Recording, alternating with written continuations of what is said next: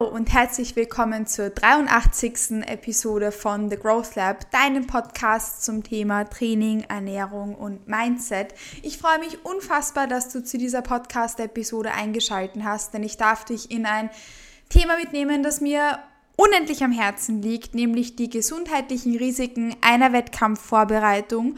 Und die darf ich mir nicht nur alleine mit dir gemeinsam anschauen, sondern ich hatte einen wundervollen Gast, nämlich die liebe Jenny, die sich mit uns der Thematik angenommen hat. Und ich möchte gar nicht zu lange um den heißen Brei herumreden, sondern ich würde sagen, without any further ado, let's dive straight into it, steigen wir gleich ins Topic miteinander rein. Mein Name ist Jenny, ich bin Personal Trainerin und Online-Fitness-Coach und ich habe mich auf die Physiologie der Frau spezialisiert. Das heißt, auf meinem Podcast Female Performance und Health sprechen wir vor allem über die Themen Training und Ernährung für Frauen, aber auch über den Menstruationszyklus. Und die Kati spricht heute mit mir über die Themen PrEP und gesundheitliche Auswirkungen, Recovery-Phase. Magst du dich mal vorstellen und dann starten wir gemeinsam in das Thema Selbstverständlich. rein. Danke dir für deine Vorstellung. Also ähm, ich glaube, mein Name ist jetzt eh auch offensichtlich, weil du hast mich angesprochen. Ich bin die Kathi. Ich bin selbst äh, Bikini-Athletin, zwar auf meine eigene Art und Weise, but I'm still doing that. Und außerdem ähm, primär, deshalb trock, also quatschen wir da miteinander, ähm, bin ich auch online Fitness, also Lifestyle, Prep und Posing Coach.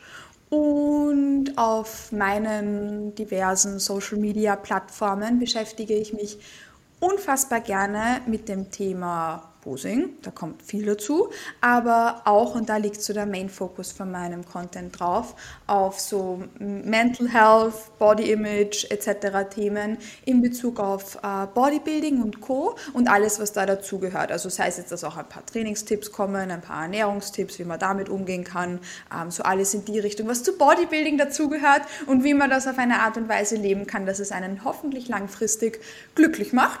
Ähm, und genau, das ist so, so mein Ding. Und da gehört ein Thema dazu, was meiner Meinung nach regeln, also von vielen AthletInnen ein bisschen außer Acht gelassen wird, nämlich die gesundheitliche Komponente von dem Ganzen. Wir dürfen ja nicht vergessen, dass Bodybuilding auch Leistungssport ist. Und deshalb habe ich ähm, dich, liebe Jenny, gefragt, ob sie sich vielleicht Zeit nehmen kann, dass wir uns da eine Podcast-Episode dazu miteinander anschauen. Ähm, denn das ist ein, ja, ich würde sagen, so ein underrated Topic, ähm, so das, das Thema gesundheitliche Auswirkungen von einer Bodybuilding Bodybuilding-Wettkampfdiät, von einer Prep. Und deshalb bin ich ähm, sehr, sehr dankbar, dass du dir da die Zeit nimmst, dass wir uns das miteinander anschauen dürfen.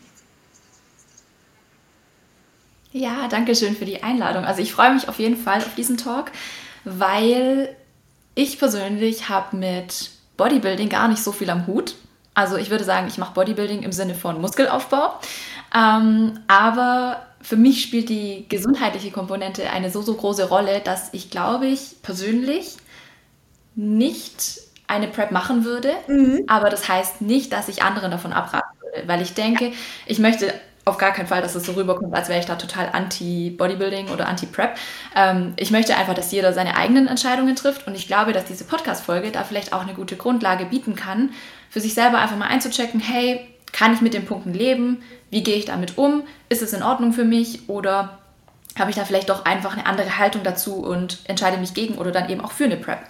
Und ich glaube, da ja, kann diese Podcast-Folge auf jeden Fall ähm, ein bisschen helfen, weil wir auch auf dieser Wissensebene jetzt versuchen, ein paar Punkte mal abzuklappern, die da eben auch sehr, sehr wichtig sind in der Entscheidung ob man dann eine Prep machen möchte oder nicht. Also, dass ich ja zum Beispiel auch darüber spreche, dass man nicht dauerhaft auf Diät sein soll und nicht von Diät zu Diät jumpen soll und whatsoever. Also generell, da ist ja auch viel von meinem Content dazu, zu dem Thema Food Focus, whatever. Das, das, Ganze, was in der Fitnessszene ein bisschen präsent ist, heißt es ja nicht, dass ich nicht, dass ich nicht anti-Diet bin oder sowas. Es ist ja auch cool, wenn man ab und an eine Diät macht, wenn das zum eigenen, äh, zu den eigenen Zielen dazu passt. Aber ja, genau dasselbe ist auch mit der Prep. Das heißt, das ist jetzt keine Podcast-Episode gegen eine Prep, sondern für Awareness, ähm, was wichtig ist, dass man da die Entscheidungen für sich treffen kann. Ähm, denn da gehört es doch mehr zu beachten, als man, denke ich, eingangs manchmal, manchmal berücksichtigt. Und deshalb haben wir uns da einen Leitfaden miteinander überlegt, ähm, wie wir das miteinander aufarbeiten können. Äh, grundsätzlich, du möchtest den Podcast ja auch auf deinem Podcast hochladen, ist es so, dass, glaube ich, viele gar nicht, also vielleicht wissen manche jetzt gar nicht, was so eine PrEP ist. Bevor wir uns eigentlich die gesundheitlichen Auswirkungen davon anschauen, wäre es vielleicht cool, wenn wir darüber sprechen, was ist überhaupt eine PrEP ähm, und was, was macht man in einer PrEP. Deshalb dachte ich mir, könnte ich das vielleicht auch ganz kurz anschneiden für die, die das noch nicht wissen und nicht kennen. Wenn wir jetzt über eine PrEP sprechen, sprechen wir nämlich über eine Bodybuilding-Wettkampfvorbereitung. Das heißt, glaube, das sagt der Name. Wir bereiten uns auf einen Bodybuilding-Wettkampf vor und das ist eine Diät, die zwischen 20 und 40 Wochen teilweise dauern kann, wo wir doch ziemlich aggressiv ähm, Körperfett auf ein Level pushen, wo wir jetzt auch gleich darüber sprechen, das halt gewisse gesundheitliche Risiken mit sich bringt. Und dann steht man braun angemalt in Glitzerbikini oder wenn man ein Mann ist, halt nicht Glitzer-Bikini, vielleicht auch Heels, ist auch von Klasse zu Klasse unterschiedlich ähm, und Co. auf der Bühne und ähm, präsentiert sich da und das ist das Ganze, worüber wir da sprechen. So ganz kurz und knackig runtergebrochen, ähm, was wir überhaupt meinen, wenn wir über eine, über eine Prep sprechen. Ähm, und wie ich jetzt schon gesagt habe, ist das Ganze halt Leistungsextremsport und deshalb gilt es, diese gesundheitlichen Risiken ähm, auf jeden Fall zu beachten, die wir uns da miteinander anschauen wollen. Ähm, ich habe mir jetzt gleich als, erste, äh, als ersten Punkt notiert, dass wir uns vielleicht miteinander anschauen wollen, warum gesundheitliche Auswirkungen überhaupt auftreten ähm, und wa warum die überhaupt passieren, was so das Ungesunde an einer PrEP überhaupt ist. Ähm, du bist jetzt nicht, äh, du bist jetzt keine Person, die preppt, aber was wären da für dich jetzt so mal so sofort Punkte, die wir ad hoc nennen könnten, warum gesundheitliche Risiken überhaupt passieren? Ja, das ist ähm, eigentlich der Ästhetik geschuldet, ne? weil im Endeffekt strebt man ja eine Ästhetik an, die sehr muskulös ist, je nach Klasse und je nach ne, Verband und so.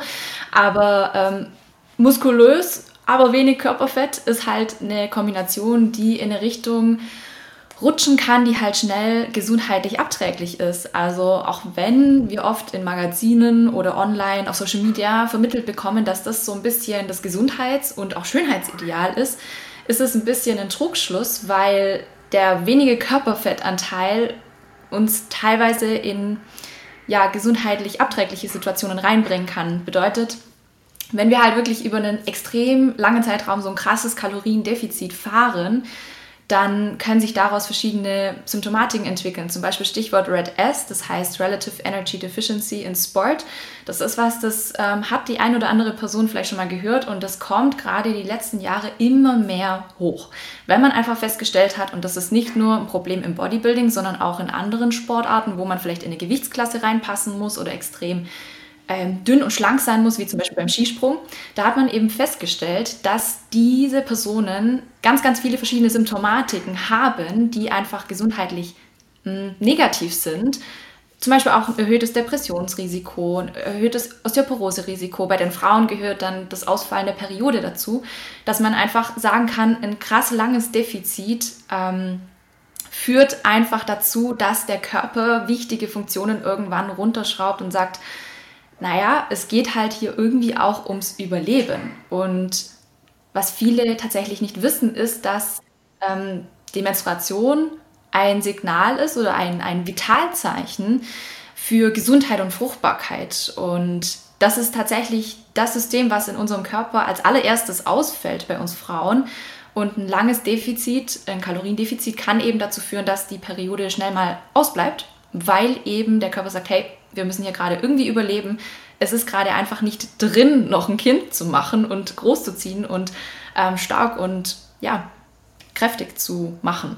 Und das ist so der erste Punkt, der mir einfällt, dass es einfach dieses, ähm, ja, die Energiebilanz, die stimmt einfach nicht mehr in so einer Prep. Ähm, das ist aber auch beabsichtigt so. Die, die soll ja auch nicht mehr stimmen, weil man ja an Körperfett verlieren soll, offensichtlich. Ja. Und ich glaube, um da gleich dran anzuknüpfen, ähm, damit einhergehend ähm, sind vielleicht auch die ein oder anderen Nährstoffmängel ein Problem. Ich schätze mal, dass in vielen Preps da schon darauf geachtet wird, dass man die Nährstoffmängel behebt über Supplements etc. Aber ich glaube, das kommt dann immer darauf an, wie die Person individuell, individuell darauf reagiert. Ne? Also gerade auch so zum Thema Fette. Ich kann mir schon vorstellen, dass da bei einigen schnell an den Fetten eingespart wird. Und wenn man halt wirklich unter die, ich sage jetzt mal 0,8 Gramm Fett pro Kilogramm Körpergewicht kommt, ähm, kann es halt auch schon kritisch sein, weil wir brauchen Fette auch zur Hormonsynthese. Ähm, das heißt, dieses Kaloriendefizit in Kombination mit Nährstoffmangel ist halt echt ähm, eine ungünstige Ausgangslage für die Gesundheit. Und dazu gepaart mit dieser hohen Aktivität, mit dieser körperlichen Aktivität, die wir haben, weil wir ja trotzdem noch versuchen, die Muskeln zu erhalten, die wir uns hart erarbeitet haben im Aufbau, ähm, ja, ist ein bisschen schwierig ähm, tatsächlich. Also der Körper leidet da, glaube ich, schon sehr drunter. Ja, voll und ganz. Unter die 0,8 Gramm kommt man in einer Prep halt auch schnell, weil man nie weiß, wie hart eine Athletin oder auch ein Athlet, aber ich glaube, wir sprechen jetzt primär über Athletinnen, über Athletinnen, ähm, pushen muss und man hat halt bestimmte Tools in der Toolbox. Ja, du machst halt mehr Aktivität, also Cardio-Steps und oder du isst halt weniger, aber du musst halt an allen Schrauben drehen und irgendwann mal bleibt halt, also so, aber an einem bestimmten Punkt muss man halt weiter pushen und man kommt halt in einer Prep relativ schnell unter diese 0,8 Gramm. Und das ist, finde ich, auch ein, ein wichtiges Thema, das du da jetzt angesprochen hast, wegen äh, Hormonen und Co. Und nicht nur das, sondern man versucht ja natürlich auch mit Supplements ähm, dem Nährstoffmangel, den man sonst hat, entgegenzuwirken. Aber Dinge wie zum Beispiel unser Darmmikrobiom, ist etwas, was wir niemals zufriedenstellen können mit so geringen Kalorien. Natürlich, ich zum Beispiel habe mich in meiner Wettkampfvorbereitung darum bemüht, halt trotzdem unterschiedliche Gewürze und so zu benutzen. Ich denke, dass das in Kombination mit einer Variation an Gemüse, weil nicht einmal das haben viele Athletinnen, manche essen dann zum Beispiel nur mehr Gurken oder sowas, also auch mit dieser Variation, ähm, dass man das ein bisschen supportet hat. Ich habe zum Beispiel meiner mit nicht so starke Verdauungsprobleme gehabt post-Prep. Ähm, mein Freund hat aber gestern, der ist gerade four days post-Prep, ähm, hat einen Halo-Top gegessen und hat mir geschrieben, es geht seiner, also das ist ein Low-Calorie-Eis, das ist eh nicht gesund und so wissen wir eh nicht, aber ab und an, komm schon, ist es cool, wenn man sich mit diesem Eis auf die Couch setzt und einer Decke und das isst und glücklich ist. Ich esse einmal im Monat Halo-Top, ich stehe dazu, finde ich einmal im Monat geil. Okay, nicht mal einmal im Monat, ab und an halt. Und jetzt hatten wir wieder ein Halo-Top-Date und er hat mir heute geschrieben, es geht seiner Verdauung gar nicht gut, weil der hat zum Beispiel weniger Variationen, Gemüse, Spices und Co. drinnen gehabt und für ihn ist das jetzt eh nicht so, das war, sein Szenario ist nicht so arg, aber ich habe zum Beispiel auch schon von Athleten, das waren jetzt primär Männer, von denen ich das gehört habe, äh, gehört, dass die zum Beispiel ein Jahr lang trotzdem nur Brokkoli und Reis essen konnten, weil sie nichts anderes vertragen haben. Also auch das ist zum Beispiel etwas, was man berücksichtigen kann, ist nur mal ein anderes Extremum. Ähm, aber das sind tatsächlich gar nicht die gesundheitlichen Auswirkungen, die ich mir jetzt als Leitfaden notiert habe, aber zumindest mal ein Einschnitt in das, was einen außerdem erwartet, neben neben den gesundheitlichen Risiken, die wir uns jetzt anschauen werden. Also vielleicht ist das eher ein kurzer Disclaimer, wir decken damit nicht einmal alles ab, ähm, sondern das ist auch nochmal so ein, ein Punkt, der eine eigene Podcast-Episode sein könnte. Ähm, aber das ist jetzt gar nicht so das, das größte Thema. Nämlich, du hast es eh schon super gut angesprochen gehabt, dass es super viele gesundheitliche Risiken birgt, die wir generell auch im Leistungssport halt eigentlich tatsächlich sehen, die mit dem beispielsweise Verlust des äh, Menstruationszyklus einhergehen. Darf, darf ich dich da vielleicht gleich eine Frage fragen? Ähm, das war für mich nämlich auch teilweise, ist für mich auch ein bisschen spannend. Ich weiß nicht, ob du darauf eine genaue Antwort hast. Das war nämlich auch eine Frage, die wir von euch auf Instagram bekommen haben, weil wir euch da ja die Möglichkeit gegeben haben, uns Fragen zu stellen. Nämlich ist es ja so, dass manche Athletinnen ihren Menstruationszyklus ein bisschen früher in der Prep und manche ein bisschen später verlieren. Manche sind zum Beispiel auch in einer Diät dafür anfälliger, manche weniger anfälliger. Ich habe da schon ein paar Hintergrundgedanken, aber ich bin jetzt super gespannt auf deine Antwort, äh, was, was da dein Take dazu ist. Mhm. Kannst du das beantworten? Es ist ähm, spannend, weil, also ja, ich habe mir auch Gedanken dazu gemacht, aber ich glaube, es gibt keine richtige Antwort auf diese Frage, weil, also meine Theorie basiert auf dem Bodyweight Set Point. Und das ist halt auch was, das kannst du wissenschaftlich nicht wirklich nachweisen ja. oder belegen, diesen Bodyweight Set Point. Aber ich glaube schon, dass da was dran ist, dass eben jede Person so, so ein richtiges Gewicht hat oder so ein, ich hasse dieses Wort, aber Wohlfühlgewicht, womit sich der Körper einfach wohlfühlt, womit das System gut funktioniert. Ähm, Und ich glaube einfach, dass bei manchen dieser Body Weight Set Point einfach vielleicht schon so hoch im Körperfettanteil ist, dass da die Periode schnell ausfällt, weil der Körper sehr sensibel darauf reagiert, wenn dann eben schnell ähm, an Gewicht verloren wird. Und ich glaube aber auch, dass da eine genetische Prädisposition eine große Rolle spielt. Also ich weiß von einigen Athletinnen, ohne da jetzt Namen zu nennen, dass die auch die ganze Prep durch, auch auf der Bühne, ähm, ihre Periode noch hatten und die hatten nicht eine andere Form als diejenigen, bei denen die Periode einfach nicht mehr da war.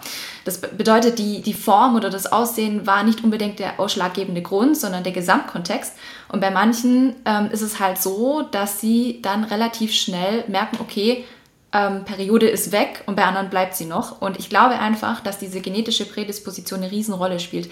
Wenn man sich mal mich anschaut von der Struktur her, von der Körperstruktur her und auch die Bilder aus der Kindheit, ist klar, dass ich eine Person bin, die eh schon immer sehr drahtig und dünn war. Und ich habe zwar noch nie eine Prep gemacht, aber ich bin mir relativ sicher, dass ich eine Person wäre, die das lange noch durchziehen könnte mit Menstruationszyklus. Weil ich an sich schon einen echt niedrigen Körperfettanteil habe. Also das letzte Mal, als ich das messen lassen habe, waren das 18 Prozent, was ähm, nicht gerade, also es ist relativ wenig für eine Frau eigentlich. Und es ist aber das Gewicht, wo ich sage, das ist ein Wohlfühlgewicht für mich. Ich muss mich nicht anstrengen, das zu halten. Es ist einfach so.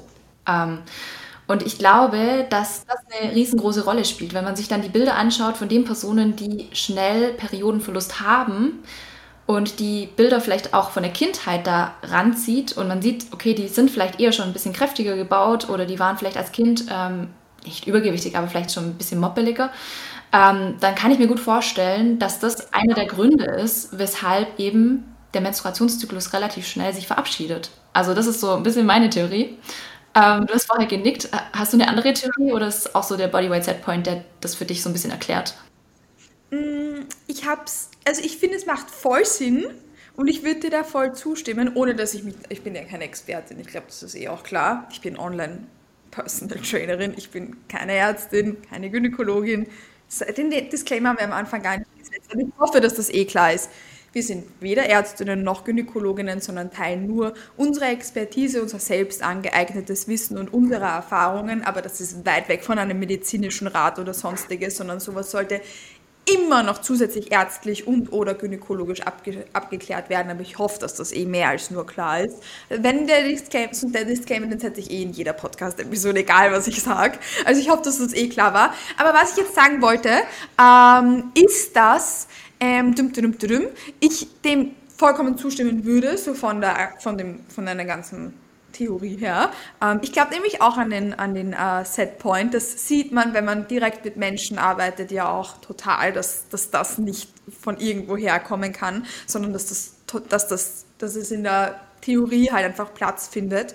Ich hätte auch viel an zum Beispiel Stress und Co. gedacht ähm, wie viel man sich damit selbst stresst und auch wie hart man zum Beispiel pushen muss und was man gewohnt ist. Aber das geht damit eher ein bisschen einher, weil wenn wir zum Beispiel von unserer Körperstruktur her, so wie du jetzt gesagt hast, eher ein bisschen vielleicht drahtiger sind oder eher so ein bisschen sportlicher unter Anführungszeichen, würde ich auch vielleicht sagen, dass der Körper das tendenziell ein bisschen leichter verkraftet, so wenig zu essen, viel Aktivität zu haben und manche mit so einer Körperstruktur brauchen auch gar nicht so viel Aktivität, um beispielsweise ähm, Stage Lean zu kommen, wie zum Beispiel Athletinnen, die halt das Gegenteil sind. Ich zum Beispiel würde mich als weder extrem drahtig betiteln, noch als extrem stark. Ich war in der Kindheit immer halt normal, war nicht drahtig, war aber auch nie mehr. Ähm, in der Jugend war ich dann ein bisschen mehr, weil ich immer am Nachmittag eine ganze Packung Cornflakes gegessen habe, bis ich drauf gekommen bin, dass es eigentlich gar nicht so, es hat schon ganz schön viel Nährstoffe sozusagen. Dann war ich ein bisschen mehr, dann war ich wieder magersüchtig. Ich habe eh alles durch. Auf jeden Fall, ich bin so ein Mittelding. Aber ich war schon immer unsportlich, das auf jeden Fall. Und ich muss zum Beispiel mich auch ziemlich viel ziemlich viel Aktivität machen, kann jetzt auch nicht so super viel essen.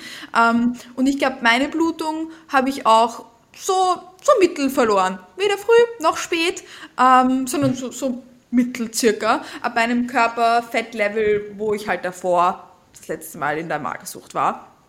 Ähm, und ich glaube, dass das spiegelt das eh das Ganze wieder, diesen Stress ob der Körper das gewohnt ist von der Aktivität her und Co. Und auch die, die Theorie des Bodyweight Set Points, das finde ich einen super wichtigen und spannenden Punkt. Und ich hoffe, dass wir die Frage damit gut beantworten konnten, ähm, weil ich würde tatsächlich, ich glaube, dass es dazu auch noch nicht wirklich so super viele Studien und sonstiges gibt, aber da ist ja viel am Kommen und vielleicht, vielleicht stoßen wir da auch mal auf was, dann würden wir das natürlich auch noch zusätzlich teilen. Ja. Total.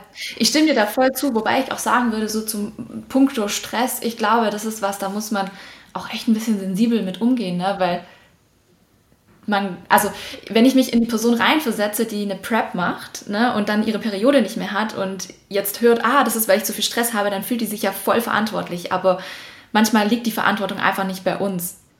Weißt du, wie ich meine? Also manchmal können wir da, haben wir nicht so viel Handlungsspielraum. Voll. Ich glaube, ich habe das falsch formuliert.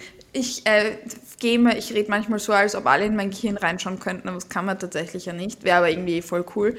Ähm, ich meinte gerade mit Stress äh, eher körperlichen Stress. Entschuldigung. Weil Stress ist ja Kaloriendefizit. Ich meinte körperlichen Stress in Form von dem Kaloriendefizit, also Aktivität und ähm, Ernährung, wobei natürlich auch der mentale Stress ein voll wichtiger ist. Weil wenn ich mich die ganze Zeit stress, dass ich meine Blutung verlieren werde, na, Wahrscheinlich werde ich sie dann ein bisschen früher verlieren, wenn das mein Hauptthema im Kopf ist, wobei ich mich dann eh mit dem ganzen Thema auseinandersetzen sollte, wenn mich das so stresst, ob eine Prep dann das Richtige ist. Auch beispielsweise dann Post-Prep kann es ja auch ewig lang dauern, bis man dann die Blutung etc. wieder bekommt. Aber das ist ja ein eigenes Thema. Ich glaube, da schauen wir uns dann eh vielleicht noch am Schluss an, wenn wir über Post-Prep noch einmal kurz sprechen werden. Ähm, wir haben ja jetzt eh eigentlich angeschnitten gehabt, das Ausbleiben der Blutung. Ähm, wie kann man eigentlich das Ausbleiben der Blutung verstehen als Athletin? Warum bleibt die Blutung aus und was passiert da eigentlich im Körper? Vielleicht kann man das auch gut zusammenfassen mit Athletinnen, die die Pille nehmen, behalten die Blutung ja auch. Mhm. Ja, also ich glaube, das Ausbleiben der Blutung bei, im Kontext von Bodybuilding darf man schon so verstehen, dass es eine sekundäre hypothalamische Amenorrhoe ist. So, das ist jetzt ein krasses Wort, ich erkläre das gleich. Ähm, wichtig vorab, wichtig vorab ist mal zu verstehen, wenn man die Pille nimmt, dann führt man exogene hormonähnliche Stoffe zu sich. Ähm, das, ich glaube, das heißt Ethenylöstradiol, wenn mich ähm, nicht alles täuscht ist da drin, dass diese Stoffe können an ähm, Östrogenrezeptoren andocken, aber sie entfalten nicht die komplette Wirkung von dem körpereigenen Östrogen.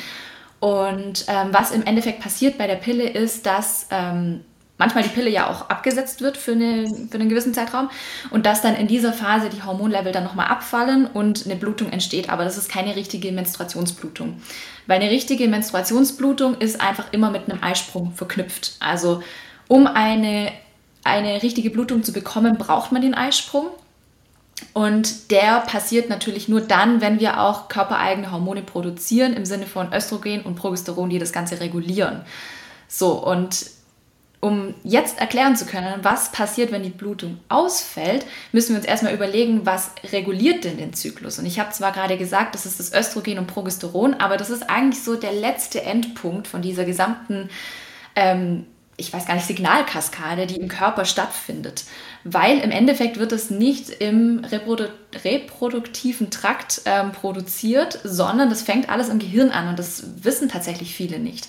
Ähm, dass wir da so eine kleine Steuerzentrale haben, ähm, der Hypothalamus und die Hypophyse und die leiten eben entsprechende Signale nach unten, welche dann irgendwann sagen, okay, wir haben jetzt hier ähm, genügend LH, luteinisierendes Hormon, und FSH, follikulär stimulierendes Hormon. Und die wiederum sagen, Östrogen und Progesteron dürfen produziert werden. Und was jetzt aber passiert ist ähm, bei einer Amenorrhoe im Kontext von Bodybuilding, ist in den meisten Fällen einfach, dass diese Funktion, dass die Signale nach unten geleitet werden vom ähm, Hypothalamus, einfach nicht mehr erfüllt wird. Dass die Steuerzentrale sagt, ähm, stopp, hier machen wir einen Riegel vor, ähm, wir senden keine Signale mehr aus, was dann natürlich in Schlussfolgerung auch bedeutet, naja, es wird auch kein Eisprung mehr produziert, weil ja das Östrogen und Progesteron gar nicht mehr produziert werden kann, da die Signale von oben einfach fehlen. Und kein Eisprung bedeutet keine Blutung, bedeutet ausfallende Periode, Amenorrhoe. Das erklärt also das funktionale Funktion vom Kopf, hypothalamisch vom Hypothalamus und Amenorrhoe, ausbleibende Regelblutung. genau, habe ich das so einmal in einem Package gut erklärt oder hast du da noch ein paar Fragen? Mm, ich äh, kenne die, kenn die Erklärung primär auf Englisch und ich finde das immer so spannend, dass Abkürzungen manchmal auf Deutsch und auf Englisch gleich heißen. Und ich finde es generell super, super. Ich finde, du hast das super gut erklärt, weil ich habe ich glaube, ich habe das Ganze schon ungefähr 30 Mal auf verschiedene Art und Weisen erklärt, gehört und bekommen. Ich habe es erst nach dem 20. Mal gecheckt, glaube ich. Ähm, und ich glaube, das war gerade eine sehr, sehr gute Erklärung, weil es war auf jeden Fall um einiges besser als die ersten 20, die ich damals gehört habe. Also ich fand das auf jeden Fall sehr, sehr gut erklärt. Und die letzten waren halt dann wieder also das, ich fand das auch praktisch mit dem, wo du auf deinen Kopf gezeigt hast. Das sieht, hört man, sieht man im Podcast halt leider nicht. Ähm, aber ich fand es trotzdem auf jeden Fall gut. Ähm, weil ich glaube auch, dass viele vergessen, dass da ziemlich viel auch im Kopf passiert. Ähm, oder halt gar nicht wissen. Und ich finde das, find das so spannend, das ist ein Wahnsinn. Ähm, das heißt, du hast dir jetzt erklärt, wie es eigentlich funktioniert. Und während deiner Prep, was glaubst oder glaubst du oder weißt du, ist da so das, was eigentlich dann der Grund ist, dass die Blutung ausbleibt? Ja, also stimmt, den Punkt wollte ich noch ausführen. Und zwar bei der Amenorrhoe ist es ja so, es gibt ja verschiedene Formen. Und das, was ich erklärt habe gerade, ist ja nur die funktionelle hypothalamische Amenorrhoe. Es gibt noch ganz, an, ganz viele andere, zum Beispiel eine primäre, eine sekundäre, etc. etc. Und wenn man von einer Amenorrhoe spricht, ähm, generell muss man sagen, das ist immer eine Ausschlussdiagnose, weil es können auch sekundäre Erkrankungen vorliegen, die eben dazu führen, dass die Periode ausbleibt. Zum Beispiel das PCOS, also das polyzystische Ovarialsyndrom, eine chronische Darmentzündung, da springt auch der Punkt Zöliakie nochmal hoch. Ähm, das steht auch in Verbindung miteinander, Nebennierenerkrankungen, ähm, Hypophysentumore, da sieht man schon Hypophyse, ne? schon wieder was im Kopf oder auch Diabetes mellitus. Also es gibt ganz viele verschiedene sekundäre, in Anführungsstrichen, äh, Erkrankungen, die eben dazu führen, dass die Periode ausbleibt. Und in der Bodybuilding Prep gehe ich mal davon aus, dass diese Erkrankungen keine Rolle spielen. Es sei denn, man hat was mit der Schilddrüse, das hat natürlich einen Einfluss darauf. Aber ich schätze mal, dass man in der Bodybuilding Prep eher weniger von Diabetes mellitus oder PCOS betroffen ist. Kann natürlich auch sein, aber dann liegt das Problem nicht an der PrEP, sondern an der Erkrankung. Also das ist der Punkt, auf den ich hinaus will. Das bedeutet ähm, generell, wenn man diese äh, Diagnosen hat, dann ähm, ist es sowieso immer ein Trigger für, die, für, für den Menstruationszyklus. Aber eine Bodybuilding Prep ist eben gerade eine Situation, in der der Körper sehr, sehr, sehr viel Stress erfährt, wo eben auch das Energiedefizit in Relation zur Aktivität aus der Waage gerät und wo dann dahingehend einfach viele körperliche Funktionen runterreguliert werden. Und ähm, damit einhergehend, ne, auch die Schilddrüse. Also ich weiß nicht, ob du das schon in verschiedenen Preps erlebt hast, aber die Schilddrüse ist ja auch für den Stoffwechsel ähm, zuständig und auch da merkt man, okay, die Aktivität ja. kann auch irgendwie runtergefahren werden. Ne? Also FT3 und FT4 zum Beispiel, wenn man dann die Hormonanalyse macht, ähm, sind dann total im Keller. Und das wäre ja auch schon so eine Red Flag für eine Schilddrüsenunterfunktion. Und jetzt kommt es noch krasser, eine Schilddrüsenunterfunktion ist ein Trigger für eine ausbleibende Periode. Ja. Also was ist jetzt das Huhn, was ist das Ei? Irgendwo muss man halt ansetzen. Aber das ist halt so ein Gesamtkonstrukt, das dazu führt, dass, ähm, gut, das eine bedingt das andere, aber dass dann im Endeffekt der Menstruationszyklus ausbleibt und auch hier nochmal an den Punkt zu betonen, der Menstruationszyklus ist einfach das sensibelste System in unserem Körper, weil wir ihn eigentlich nicht brauchen, um zu überleben. Und deswegen ähm, ist es, also man sagt auch, dass zum Beispiel zwei anovulatorische Zyklen im Jahr, also Menstruationszyklen ohne Eisprung, normal sind, mal auftreten können und auch nicht gesundheitlich bedenklich sind. Ähm, und das ist völlig fein, weil wir erleben mal Stress, wir haben mal stressige Phasen und dann ist halt der Zyklus oft das, was schnell davon betroffen ist. Aber in so einer Prep ist es ja so ein seichtes, langsames, ähm, ja, ich weiß gar nicht, wie man so schreiben soll, aber man, man, man nähert sich diese Situation immer so langsam an und irgendwann ist man einfach drin, dass man da so schnell nicht mehr rauskommt. Ähm, das ist dann ja nochmal einfach ein sehr extremer Fall, wo man halt gezielt viele äh, Rahmenbedingungen oder Faktoren hat, die einfach dazu beitragen, dass die Periode auch erstmal nicht zurückkommt. Ja, voll. Ähm, das ist super, ich finde das super spannend, äh, weil eigentlich, also es sind so viele Faktoren, die dann miteinander eingehen, ähm, dass ich sagen würde, vielleicht wäre es cool, wenn wir uns auch anschauen, was die gesundheitlichen Risiken der einzelnen Punkte sind, weil jetzt können wir eigentlich nicht wirklich genau sagen, was ist dann das eine, was das andere beeinflusst. Viele haben ja zum Beispiel auch ein, also kein Körper funktioniert wie jeder andere und bei manchen ist es dann das eine, bei manchen ist es das andere. Aber auf jeden Fall, du hast dir jetzt, äh, ich glaube, das haben wir jetzt noch gar nicht direkt angesprochen. Ich glaube, das ist einmal das Thema, was für viele auch am, am offensichtlichsten ist. Was sind denn, das können wir jetzt nicht genauso runterrattern, aber gesundheitliche Risiken vom Ausbleiben der Blutung. Die gehen halt dann auch einher mit den anderen, aber so mal grundsätzlich. Warum ist das schlecht? Weil manche Athletinnen sagen, ja, stört mich gar nicht so, dass die Blutung ausbleibt, weil dann habe ich sie ja eh nicht eine Zeit lang. Warum ist das nicht so cool, das zu sagen? ja, ich glaube, wenn man sich mit dem Thema nicht beschäftigt, ist es total naheliegend und ich kann das verstehen und ich würde da auch nie mit dem Finger auf jemanden zeigen, weil wenn man es nicht besser weiß, ist es, ja, dann ist es einfach... Ähm, es ist aber auch schwierig, ne? weil das Ausbleiben der Regelblutung oft auch als so Trophäe gesehen wird im Sport. So, ich mhm. trainiere hart genug, dass meine Regelblutung ausbleibt. Oh. Ist schon ein schwieriges Thema, was halt auch viel mentale Aspekte mit reinbringt. Ne? In der anderen Welt, wo Zyklusgesundheit das Wichtigste und Größte ist, da wird das mit Weiblichkeit und Femininität und äh, Fruchtbarkeit verbunden. Also ich glaube, ähm, da muss man immer schauen, ähm, woher kommt denn die Person? Und ich glaube, das Wichtigste ist erstmal zu verstehen, was passiert mit dem Körper, dass man sich erstmal klar machen kann, warum das vielleicht einfach nicht so toll ist. Weil erstmal so, ich, ich habe drei Punkte. ich habe drei Punkte. Ähm, einmal die Schilddrüse, dann generell Menstruationszyklus, Fruchtbarkeit, was passiert da und dann eben auch langfristig, was ist mit dem Knochenstoffwechsel. Die Verbindung, die sehen viele Menschen einfach nicht. Ähm, Schilddrüse habe ich ja gerade angesprochen. Wenn das FT3, FT4 ähm, weniger wird und vielleicht auch durch eine Diät auch eine Unterfunktion getriggert wird, kann es einfach sein, dass dadurch schon mal der Zyklus ausfällt. Oft ist es dann so, dass man den Zyklus schnell zurückbekommen kann, indem man ähm, Schilddrüsenhormone gibt oder eventuell Nährstoffmängel aufdeckt, ähm, dann, die halt an einer Konversionsstörung zum Beispiel beteiligt sind, äh, bei der Umwandlung von FT, FT3 in FT4. Aber oft ist es mhm. einfach so, dass man allein schon dadurch, dass man Schilddrüsenhormone gibt, den Zyklus auch wieder zurückbekommen kann. Jetzt ist es aber so, äh, also ich weiß gar nicht, ob das im Natural Bodybuilding erlaubt ist, äh, mit Schilddrüsenhormonen zu arbeiten, es sei denn, also im naturalen Bereich glaube ich nicht. Also alles, was ärztlich vorgeschrieben ja. ist, darf sein. Ich zum Beispiel habe Hashimoto und nehme Schilddrüsenhormone. Und mit denen hätte ich bei einem Natural, bei dem dürfte ich mit einem naturalen Verband starten. Ich habe aber einmal einen Coach gehabt, die hatte mhm. auch eine Schilddrüsenunterfunktion und hat die ärztlich nicht vorgeschrieben bekommen, und weil sie immer gesagt haben, die wäre zu jung oder so hat sie mir damals erzählt. Und äh, die hätte dann nicht mehr in einer naturalen Föderation starten dürfen, weil sie es halt nicht ärztlich vorgeschrieben bekommen hat. Das ist so wie DiabetikerInnen dürfen ja auch in Netti-Verbänden starten, weil das ist dann erlaubt, wohingegen eine Hormonersatztherapie, dass man, da darf man auch ärztlich vorgeschrieben dann nicht in naturalen Verbänden starten. Also von, ist von jedem Szenario unterschiedlich.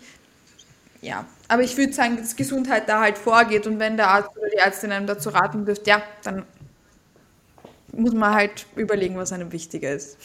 Ja, das kann auf jeden Fall die Schilddrüse noch mal ein bisschen verschlimmern. Wenn man eh schon Probleme hat, ist dann eh schon eine blöde Ausgangssituation. Aber kommen wir mal zum Menstruationszyklus noch. Ähm, was passiert? Ähm, wir haben das Ausbleiben der Regelblutung, weil ja der Eisprung ausbleibt. So. Was passiert, wenn der Eisprung ausbleibt? Ähm, wir haben keine Produktion von Östrogen, wir haben keine Produktion von Progesteron. Progesteron wird hauptsächlich dann ausgeschüttet, wenn ein Eisprung stattfindet. Das wissen viele nicht. Ähm, der Gelbkörper um es ganz kurz zu fassen, der Gelbkörper, welcher, also der Corpus luteum, welcher beim Eisprung quasi ausgestoßen wird, der entwickelt sich zu einer temporären Hormondrüse und die produ produziert Progesteron. Was passiert bei einem Mangel von Progesteron? Depressionsrisiko erhöht sich und aber auch das Osteoporose-Risiko längerfristig. Also im Endeffekt ist eine ausbleibende Regelblutung, wenn sie länger als dreimal ausbleibt, dann sagt man ja auch, dass es eine Amenorrhoe ist. Alles, was nicht so lang äh, wie drei, dreimal ist, ist dann noch in Ordnung. Aber ab dreimal sagt man Amenorrhoe. Das erhöht einfach ähm, ja auch das Osteoporose-Risiko. Und das Problem bei Osteoporose, das haben viele, glaube ich, nicht auf dem Schirm, weil man denkt immer, ja gut, das haben halt die alten Menschen. Aber das ist auch so ein leicht schleichender Prozess, weil klar, der Knochen, der baut sich permanent auf, der baut sich permanent ab. Ähm, und das ist so eine gewisse Homöostase. Also das sind Osteoplasten und Osteoklasten, nennt man das, glaube ich, die das auf- und abbauen. Und wenn man halt in jungen Jahren von Amenorrhoe betroffen ist, dann hat man schon so ein niedriges Basislevel an Knochendichte. Und das kann man aber nicht mehr aufholen. Also das wissen einfach viele nicht. Aber wenn du da in jungen Jahren schon ein bisschen ja, Schabernack mit deinem Körper treibst, hast du einfach eine blöde Ausgangssituation für dein restliches Leben, in dem du eigentlich gesunde Knochen haben möchtest. Progesteron zum Beispiel baut den Knochen auf. Östrogen verhindert den Knochenabbau. Was ist, wenn wir weder Progesteron noch Östrogen produzieren? Das ist fatal für die Knochengesundheit. Und wenn wir keine starke Knochen haben, dann steigt natürlich das Osteoporose-Risiko. Ich hatte auch schon in einem Erstgespräch eine, die mit 27 ne, eine Osteopenie diagnostiziert bekommen hat. Ähm, das ist echt ähm, nicht, also das darf man nicht auf die einfache Schulter nehmen, weil das ist echt was, wo man dran arbeiten muss, wo man schauen muss, wie können wir dafür sorgen, dass der Knochen längerfristig stabil bleibt. Weil jeder Monat, der vergeht, in dem du deine Periode nicht hast, akkumulierst du eigentlich nur noch mehr an ähm, ja, Risiko, einen Knochenbruch zu bekommen, der muss nicht sofort kommen. Das ist der Punkt. Das ist so der, der langfristige Effekt. Der Knochenbruch muss nicht sofort kommen. Der muss nicht in deinen 20ern kommen. Der muss nicht in deinen 30ern kommen. Aber wenn du dann in deinen 70ern, 80ern bist und ähm, ja, da ist eben das Risiko für Oberschenkelhalsbruch relativ häufig oder relativ groß. Ähm, das ist fatal, weil ich glaube, fünf, nur 25 Prozent der Menschen, die einen Oberschenkelhalsbruch haben im hohen Alter, überleben das nach zwei Jahren. Also sehr, sehr viele, die sterben einfach daran. Und das bedeutet, ich weiß, es ist so super schlimm jetzt beschrieben und super überdramatisiert, aber das bedeutet einfach, wenn du in deinen 20ern bist und jetzt dich entscheidest, eine Prep zu machen, dann musst du damit rechnen, dass du eine körperliche Konsequenz in Kauf nimmst und dass du dadurch, wenn deine Periode ausfällt durch die PrEP, einfach dein Risiko erhöhst, an Osteoporose zu erkranken im, im Alter. Und da kann ich natürlich verstehen, dass einige sagen, okay, längerfristiger Effekt versus kurzfristiger Effekt. Ähm, ich lebe im Hier und Jetzt, ich möchte das jetzt machen, aber ist trotzdem eine Frage, ja, der, ja, der Längerfristigkeit einfach, dass man sich das überlegen sollte, ähm, ist es mir das einfach wert für meine Zukunft? Und ich denke, da darf einfach jeder für sich selbst entscheiden, aber im Endeffekt ist es einfach essentiell, den Menstruationszyklus zu behalten, auch wenn er schmerzhaft ist, auch wenn er vielleicht unangenehmes PMS hat, dann ist die Lösung nicht, ähm, den Menstruationszyklus zu unterdrücken durch die Pille oder ihn zu verlieren durch eine Diät, sondern ihn zu verbessern, gesund zu halten, ihn zu optimieren, ähm, zu schauen, welche hormonellen Dynamiken führen einfach dazu, dass der Zyklus auch nicht so angenehm ist, wie ich mir den gerade wünsche. Weil da kann man tatsächlich super viel machen. Wir Frauen sind nicht dazu gemacht, jeden Monat zu leiden während unserer Blutung.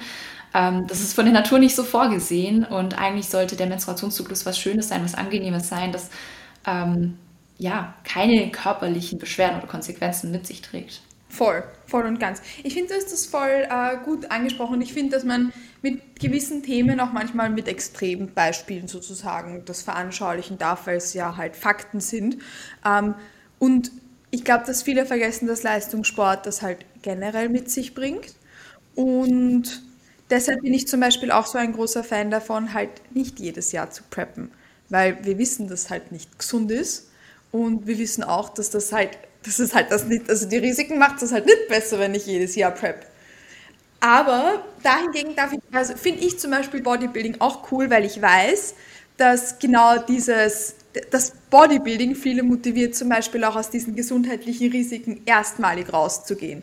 Also zum Beispiel zuzunehmen, sich einen Aufbau zu trauen. Genau deshalb finde ich es so cool. Aber deshalb finde ich es auch cool, dass man das eben zum Beispiel nicht jedes Jahr macht, weil das macht es nicht besser. sondern ich finde es cool, wenn man Bodybuilding so lebt, dass man eben sagt, ich, ich weiß, das gehört halt, ich kann das ab und an machen, ergo halt alle paar Jahre mal, nicht jedes Jahr, auch nicht jedes zweite Jahr für mein ganzes Leben lang, sondern halt so, das ist so etwas, worauf ich hinarbeiten kann, wo ich dann diese Risiken sehe und aber weiß, das ist halt nichts, was ich, was ich meinem Körper jedes Jahr zumuten kann oder möchte. Das sind ja auch nicht die einzigen Risiken, die damit einhergehen. Ich finde das mit der Knochendichte auch etwas super Wichtiges. Das ist zum Beispiel auch etwas, was äh, ich habe zwei äh, Athletinnen im Coaching, die im Untergewicht sind, die werden auch diätologisch betreut weil das darf ich zum Beispiel als Online-Personal Trainerin nicht machen. Ich hoffe, das sind sich auch alle bewusst, dass eine Online-Personal Trainerin das nicht darf. Nicht nur ich, das darf keine Online-Personal Trainerin und kein Online-Personal Trainer, aber auch mal ein anderes Thema. Ähm, die werden auf jeden Fall diätologisch betreut und zum Beispiel ist für die auch ein super cooles Zuckerl zum Zunehmen, ihre, ihre Knochengesundheit äh, zum Beispiel. Oder dass sie dann einmal ins Training gehen dürfen, wenn sie halt wirklich zunehmen. Sowas ist halt dann zum Beispiel was Cooles. Aber das ist ja nicht das Einzige. Weil du hast ja das zum Beispiel auch mit der Schilddrüse angesprochen. Gibt es da noch andere Punkte, die, die da einhergehen, die dir wichtig wären zu teilen? Die gesundheitliche Risiken einer Wettkampfvorbereitung oder halt generell dem Ausbleiben der Blutung etc., was damit einhergeht? Mm, ganz kurz würde ich noch dazu anknüpfen und sagen oder nochmal unterstreichen, dass das Problem tatsächlich nicht unbedingt äh, Bodybuilding ist, weil das hat man auch in anderen Sportarten. Und ich würde sagen, im Vergleich zu anderen Sportarten schneiden die Leute, die Bodybuilding machen, dann doch noch mal ein bisschen besser ab, weil ja Krafttraining auch dazu beiträgt, die Knochendichte zu erhalten. Ja? Druckstoß und Torsionsbelastungen zum Beispiel unterstützen ja auch den Knochenaufbau. Das bedeutet, im Gegensatz zu Triathletinnen zum Beispiel, schneiden wir dann doch viel besser ab, weil wir eben diese Belastungen auf den Knochen haben. Ne? Jetzt aber noch zu deiner Frage. Ähm, die war, welche anderen mhm. Auswirkungen mhm. das noch hat? Wir, eine, wir haben jetzt ein bisschen was angesprochen, okay. ob da noch was Wichtiges ist. Ähm, ich glaube, die drei Punkte sind auf jeden Fall die wichtigsten. Ich finde, was man nicht unterschätzen darf, ist auf jeden Fall das Depressionsrisiko, das dadurch steigt. Ähm, das finde ich einfach ich weiß nicht, ob so Mental Health, ähm, ja doch, das behandelst du ja sehr, sehr oft auch auf deinem Podcast, aber ich glaube, das wird oft ein bisschen zur Seite geschoben, ähm, glaube ich auch in, in diesem Prep-Kontext, weil man halt oft sagt, nur die Harten kommen in den Garten. So, du musst dich durchbeißen, du musst ähm, ja, willst du es wirklich so auf die Art? Und ich finde eben gerade auch da in dem Kontext von Periodenverlust darf man nicht unterschätzen, wie viel einfach auch die mentale Gesundheit mit reinspielt. Ähm, dann auch, wie man sich selbst sieht, ne? Also gerade das Verhältnis zu dem Körper an sich. Ähm, wie fühle ich mich als Frau, wenn ich keine Periode habe? Also das sind so Punkte, die ich auch nicht unterschätzen würde. Und ja, was man sonst, also was man sonst machen kann, ist halt ähm, immer auch sehr individuell. Ähm, weil im Endeffekt muss man erstmal rausfinden, warum fällt die Periode aus. Im Bodybuilding-Kontext würde ich sagen, ist es einfach oft ähm, der Punkt Energiemangel, übermäßige körperliche Aktivität. Aber es kann natürlich auch sein, dass andere ähm, sekundäre Erkrankungen da eine Rolle spielen und ähm, die haben natürlich auch wieder Konsequenzen. Ne? Also wenn man das Thema ganzheitlich angehen möchte, dann muss man sich da halt wirklich auf die Suche machen und per Ausschluss wirklich ähm, alles mal abhaken, alles mal anschauen, ähm, Darmgesundheit anschauen, äh, Nebennierengesundheit anschauen. Wenn die Nebenniere die ganze Zeit ähm, Cortisol feuert, das ist auch nicht optimal. Also all diese Punkte ähm, spielen da so sozusagen zusammen. Also ich glaube, wenn die Periode ausbleibt, um das wirklich, ich lehne mich jetzt mal ganz weit aus dem Fenster, aber wenn die Periode ausbleibt, dann ist es gesundheitlich abträglich auf allen Ebenen. Also man kann sich das ja wirklich so vorstellen, die, die Hypophyse oder das im Gehirn, ich zeige wieder auf meinen Kopf gerade, ähm, das ist die Steuerzentrale in unserem, in unserem Hormonsystem. Und wenn die sagt, ich, ich sende nicht mehr die richtigen Signale aus, können wir uns natürlich auch überlegen, welche Signale werden dann noch empfangen von der Hypophyse, vom Hypothalamus. Und dann wissen wir eigentlich auch schon, welche anderen endokrinen Drüsen auch davon beeinflusst werden können. Stichwort auch wieder ähm, Schilddrüse, Nebenniere. Also da hängt alles irgendwie miteinander zusammen. Ähm, und ich würde sagen, dass, äh, dass ganz viele Punkte einfach negativ beeinflusst werden von Periodenverlust und dass man das oft auf den ersten Blick nicht so mhm. sieht. Also um die wichtigsten zu nennen, das ist wirklich Schilddrüse, dann generell Fruchtbarkeit bleibt aus, also ich, ich habe keinen Eisprung mehr, dann erhöhtes Depressionsrisiko und Knochenstoffwechsel. Mhm. Voll, voll. Das finde ich gut auch nochmal kurz, also ganz kurz zusammengefasst, ähm, unter unzählig vielen weiteren Punkten. Ja. Ähm, wir haben eher am Anfang schon gesagt, das ist ja keine Podcast-Episode, die gegen eine Prep gehen soll oder so, weil es bietet alles, was wir im Leben machen, gesundheitliche Risiken. Aber wir sollten uns allen gesundheitlichen Risiken bewusst sein. Weil wenn ich jetzt zum Beispiel, das ist so wie, ähm, wie ich in meine Anorexie reingerutscht bin, wollte, habe ich mich eingangs eigentlich mehr mit Ernährung und Co. beschäftigt, weil ich halt gesünder werden wollte. Ja, perfekt. Dann habe ich mir eingebildet, ich brauche alle Supplements der Welt und ich muss alle, jedes Gemüse jeden Tag auf irgendeine Art und Weise integriert haben und essen whatsoever. Ja, und dass ich das zum Beispiel, also ich glaube, das muss ich jetzt nicht, äh, muss ich jetzt nicht sagen, warum eine Anorexie jetzt nicht gesund ist. Ähm, die Podcast-Episode. Ein Grund davon, warum es nicht gesund ist. Also ein Extremum ist nie gesund und wenn ich jetzt zum Beispiel eben äh, Fußball im Leistungssport machen würde oder äh, Football oder whatever, alles, was ich mache, hat irgendwelche gesundheitlichen Risiken. Ins Nagelstudio zu gehen hat gesundheitliche Risiken, weil ich irgendwas Komisches einatme. Auf die Straße zu gehen hat gesundheitliche Risiken. Aber wir sind uns ja allen gesundheitlichen Risiken immer bewusst. Ich weiß ja, wenn ich auf die Straße gehe, kann ich von einem Auto überfahren werden. Ähm, und deshalb ist es wichtig, dass man sich dessen bewusst ist, dass man auch für sich selbst abwägen kann, in welchem Ausmaß möchte ich was machen und in welchem Ausmaß möchte ich mich was exposen. So wie Leitgetränke, wissen wir, sind nicht super gesund ja, in welchem Ausmaß möchte ich aber dann zum Beispiel Leitgetränke konsumieren, dass es für mich okay ist, dass ich weiß, okay, ich akzeptiere das halt, dass es vielleicht nicht das super gesündeste ist.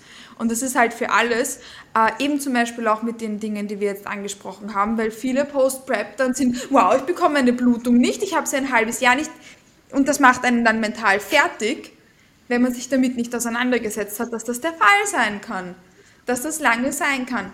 Und wenn man aber sich dessen bewusst ist, hey, es kann sein, ich setze mich diesen Risiken aus, es kann sein, dass die mich auch länger begleiten, kann ich damit viel besser umgehen und auch sagen, wann, wie oft will ich dann überhaupt eine Prep machen? Ist das dann überhaupt das Richtige für mich? Will ich mich dann dem anschließen, was alle auf Instagram machen und jedes zweite Jahr oder jedes Jahr preppen? Oder will ich das dann doch auf meine eigene Art und Weise machen? Das finde ich auch super wichtig zum dazu sagen. Ich habe jetzt schon ein Thema angeschnitten, nämlich Post-Prep. Äh, du hast eh nämlich gesagt, dass jedes Monat, in dem man keine Blutung hat, ja eigentlich dann eins ist, wo man sich diesen Risiken aussetzt. Mm, würdest du irgendwie, irgendwie in Worte fassen können, wie lange Athletinnen warten könnten, bis das wieder eintritt, auf wovon man das festmachen kann? Ich habe ja auch ein paar Praxisbeispiele, aber kannst, hast du da irgendwie, irgendwie dein, dein Take dazu?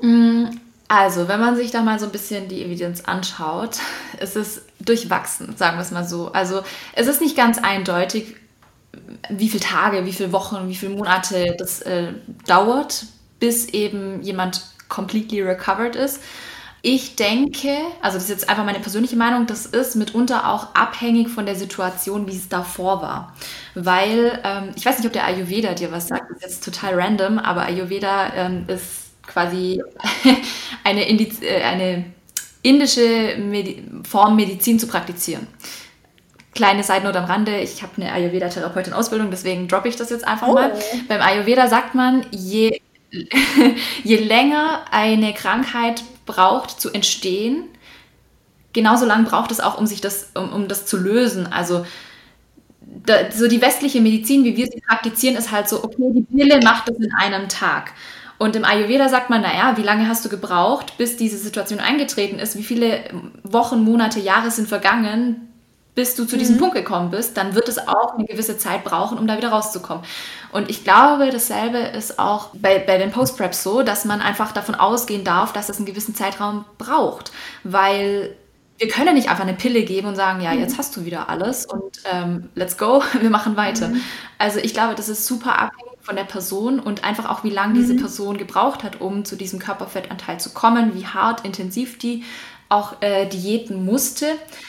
Es gibt verschiedene Ansätze, um dann erklären zu können, ähm, wann das Thema abgehakt mhm. ist, sozusagen. Also zum Beispiel das Olympische Komitee empfiehlt, dass man so 300 bis 600 Kalorien mehr essen sollte, um eben aus diesem Red S, ähm, aus diesem mhm. Red S Dilemma rauszukommen. Dann gab es noch eine Studie, ähm, die hat gesagt, ja, man braucht ungefähr 45 Kalorien pro Kilogramm fettfreie Muskelmasse am Tag, dass man überhaupt nicht in Red S fällt. Ähm, das würde wiederum erklären, wie viel Kalorien eine einzelne ähm, Person auch braucht, um da wieder rauszukommen. Allerdings sagen manche noch, der mhm. BMI äh, wäre eine Geschichte, die interessant ist, sich anzuschauen. Ich persönlich finde den BMI nicht aussagekräftig, mhm. weil es ist eben auch sehr genetisch abhängig. Thema Bodyweight Setpoint. Also wenn du ein BMI von... Ich hatte in meiner also, normal... Ja, ja. Mm, ja, total. Den kannst du eigentlich knicken. So im Bodybuilding äh, spielt es keine Rolle, der BMI. ja, aber es gab auch noch andere Untersuchungen, die dann gezeigt haben, zum Beispiel, wenn du deine Periode verloren hast, bei einem Körpergewicht von, sagen wir mal, fix 55 Kilo, dann kannst du damit rechnen, dass wenn du das Körpergewicht erreicht hast, plus zwei Kilo obendrauf, also 57 Kilo in der Post-Prep, dass dann die Periode auch wieder relativ zuverlässig zurückkommen sollte. Das heißt, in meinen Augen ist es alles so eine Sache von Individualität, Geduld, ähm, kombiniert mit ähm, Umsetzungswille, weil ich glaube, an dem Punkt kannst du noch ein bisschen Input geben. Ich schätze mal, dass viele einfach nicht mental bereit sind, diese Leanness abgeben zu wollen ja. für, ein, für eine Körpererscheinung, die halt äh, ja, mehr Fett hat, weil man sich vielleicht auch einfach daran gewöhnt hat, wie man aussieht gerne die gesundheitlichen Benefits jetzt wieder hätte, ja. aber vielleicht auch nicht bereit ist, diesen Weg zu gehen, dahin zu kommen. Also ich glaube, das ist einfach ähm, eine Frage von Geduld auch, wann das Kapitel abgeschlossen ist. Ich würde sagen, es ist ähm, auf jeden Fall abgeschlossen, wenn eine Person von den Hormonwerten wieder so eingestellt ist, Erstens, dass eben, da haben wir jetzt noch gar nicht drüber gesprochen, Grelin, Leptin, dass das Hungersättigungsgefühl wieder normal funktioniert aber auch, dass die Hypophyse, Hypothalamus die richtigen Signale aussenden, dass LH, FSH eben runtergesendet werden, dann der Eisprung wieder stattfindet, dass eben der Menstruationszyklus wieder funktioniert.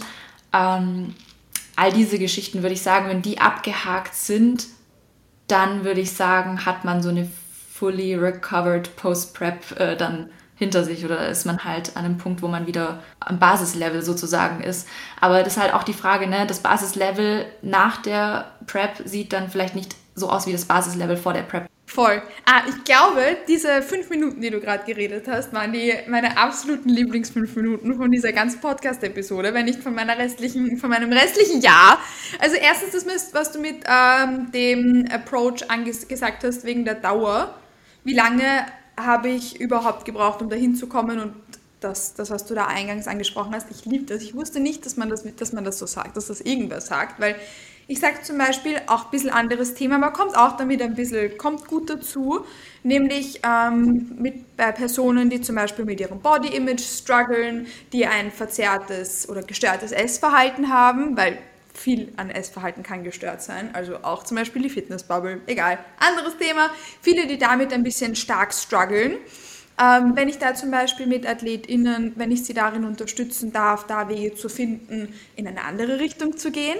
Und das, das kann verzweifeln sein, weil dann denkt man sich, warum, ich mache das eh seit vier Wochen und es ist noch immer katastrophalst. Ja, dann erinnere ich auch zum Beispiel immer daran, du, wie lange hast du gebraucht oder wie lange hast du das eigentlich durchlebt?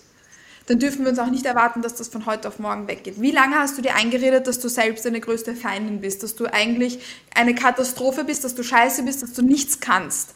Dann ist es auch okay, wenn du ein bisschen länger brauchst, um dir dessen bewusst zu werden, dass das eigentlich immer ein bisschen blöd war, was du dir da selbst gesagt hast oder was dir dein Hinterkopf da gesagt hat. Dann ist es okay, wenn uns diese Gedanken im Hinterkopf noch länger begleiten. Warum sollte es dann mit anderen Körperprozessen anders sein? Weil Gedanken sind ja eigentlich auch die Körperprozesse. Das ist, passiert nicht aus dem Nichts. Das passiert ja da oben und das ist auch ein, das ist ja unser Gehirn. Das ist ja nicht irgendwie in der Luft oder so, das ist da ja drinnen. Das passiert, das passiert ja. Das wäre ja nicht so. Deshalb finde ich das voll cool. Also das habe ich gerade absolut gefeiert. Ich muss das unbedingt, muss mehr dazu lesen, lieb's. Ähm, und dann hast du ja angesprochen gehabt, die diversen Punkte, also haben wir es nochmal zusammengefasst gehabt. Und was ich sagen wollte, ah ja, wegen der Zeitdauer finde ich, dass das aber auch eine gute Zusammenfassung dann eigentlich darstellt. Also ich glaube, dass diese zwei Kilo ähm, über dem Punkt, wo man es verloren hat, einen guten Richtwert darstellt und vielleicht auch eine nette Motivation sein kann. Ich persönlich habe jetzt ich bin deshalb auch froh, dass ich zum Beispiel Bodybuilding Prep Coach bin, weil ich es auf meine Art und Weise mache und weil ich mit meinen Athletinnen in der Prep schon anders umgehe, als es wahrscheinlich andere Coaches tun.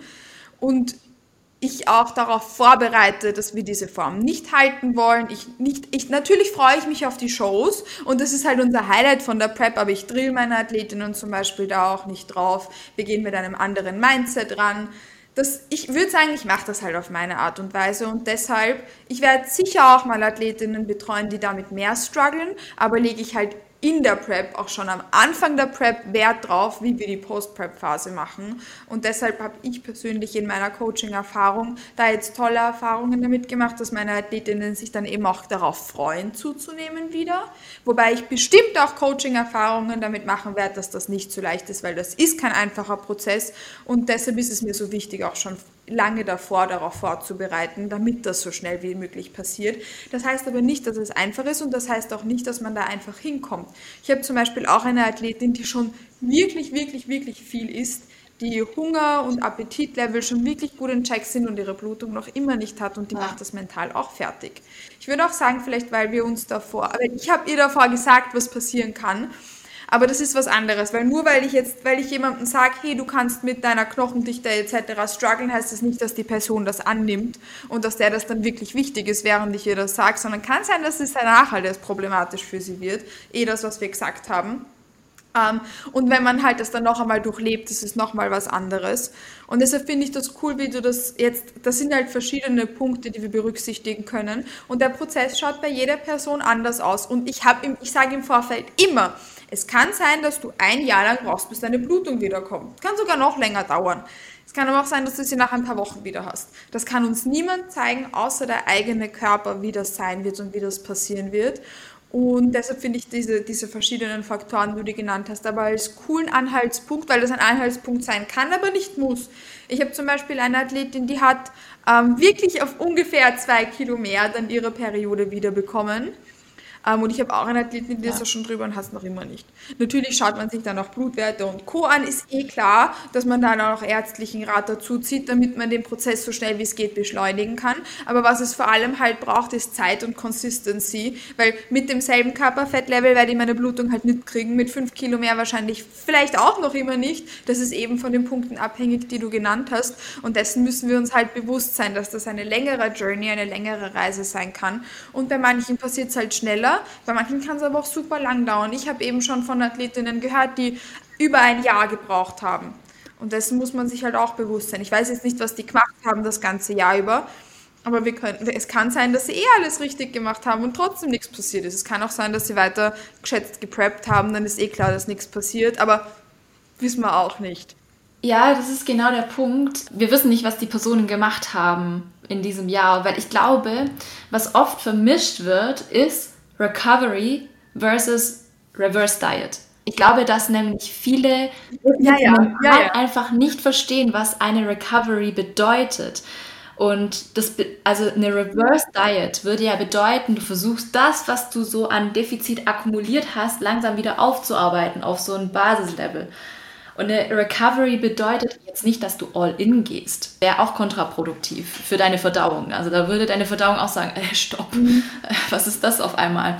Aber das Ziel ist ja trotzdem, dass du so schnell wie möglich aus dem Defizit rauskommst. Und ich glaube, deswegen habe ich auch im Vorgespräch zu dir gesagt, ich weiß nicht, was oft gehandhabt wird, weil ich glaube, da treffen einfach zwei Welten aufeinander. So das Optimum und das, was halt mental so bei den Personen vorgeht. Und dann kann ich oft auch verstehen, dass halt oft das Optimum nicht erreicht werden kann, weil man ja auch Rücksicht nehmen muss auf die mentale Komponente der, der einzelnen Person, dass man die da sensibel und langsam durchleitet. Ähm, also ähm, ich habe zum Beispiel ein bisschen geschaut, was so die gängigen Empfehlungen sind.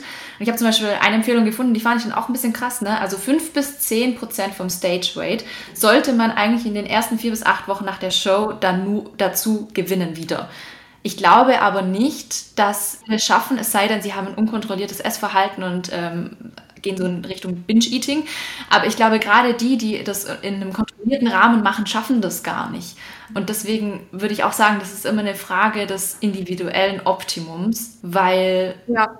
klar, im Endeffekt, klar, je aggressiver die Diät, desto wichtiger ist es halt, dass so schnell wie möglich rauszukommen. Aber andernfalls willst du halt auch einen stabilen Verlauf haben und es ist jetzt auch die Frage, wie schnell kommst du dahin? Also ich glaube, da kannst du schon viel ändern. Ich meine, Körpergewicht ist nicht immer Körpergewicht. Wenn du zum Beispiel mit den Makros rumspielst und sagst, okay, jetzt machen wir viel, viel mehr Kohlenhydrate rein, ist ja klar, dass der Körper auch ja. mehr Wasser einlagert, wenn die Glykogenspeicher langsam gefüllt werden. Aber das bedeutet ja immer noch nicht, dass dann auch wirklich Fettmasse wieder zugesetzt wird, sondern dann zeigt die Waage ein erhöhtes Gewicht an, aber es ist im Endeffekt einfach nur das eingelagerte Wasser, was eben die Kohlenhydrate ziehen. Also ich, wenn man sich das hochrechnet, ein Gramm Kohlenhydrate zieht drei Gramm Wasser, das ist extrem viel. Und ähm, ich glaube, dass das einfach auch noch eine Rolle spielt ne, in diesem ganzen Prozess, mit, mit welchen Makroverteilungen man arbeitet, wo man halt auch die Prioritäten setzt. Und das ist halt auch der Punkt, was ist gesund, was ist optimal und was wollen die Personen. Weil ja. im Endeffekt, was der Körper nicht braucht und nicht will in dem Moment, sind eigentlich die Muskeln. Die brauchen wir in diesem Maß eigentlich erstmal nicht, aber wir wollen die halt erhalten. Das ist der Punkt. Voll, voll. Nein, das ist eher ein super wichtiger Punkt, zu dieses, was ist das Optimum und was wird dann wirklich gemacht. Man will, das ist das auch dieses Struggle als Coach. Du willst halt, dass deine AthletInnen ähm, einmal zuerst jetzt dann viel zunehmen. Du willst aber ihnen dann auch keine Kalorien wegnehmen. Du willst aber, dass sie auf ein Körperfettlevel kommen, aber wie gesagt, denen dann nicht Kalorien wegnehmen. Du willst aber auch nicht, dass sie danach gleich wieder eine Diät machen. Und das ist halt dann auch super tricky, dass man das dann gut kommuniziert. Ich habe zum Beispiel eine gute Erfahrung gemacht, dass man dann regelmäßiger Meals aufmacht. Also ungetrackte Meals in einem gewissen Rahmen, damit man da dann über einen gewissen Zeitrahmen über die Kalorienbilanz geht und die Meals off halt dann runterschraubt, sozusagen. Weil dann macht das Sinn, weil dann tracke ich halt immer meine normalen Kalorien, kommt dann halt, es ist eh Kopfsache, weil das ist so, als würde ich gleich viel mehr Kalorien geben, gebe die Kalorien aber dann nicht runter, sondern tu nur die Meals aufadaptieren, weil es geht eh, von meinen Athletinnen geht niemand viermal die Woche auswärts essen. Wenn jemand sagt, du solltest dreimal die Woche ein großes Meal off essen, kommen die damit gleich über viel mehr Kalorien und dann schrauben wir die Meals auf halt runter, auf ungetrackte Meals, dass das halt dann nur mehr einmal die Woche stattfindet. So, oder wie regelmäßig sie halt gern mit ihren Liebsten auswärts essen gehen oder bestellen oder kochen ohne tracken wollen oder sonstiges. Das ist, glaube ich, da ein angenehmes Tool, das ich ähm, da gefunden habe. Aber das, das ist halt super tricky, weil das funktioniert auch nicht für alle.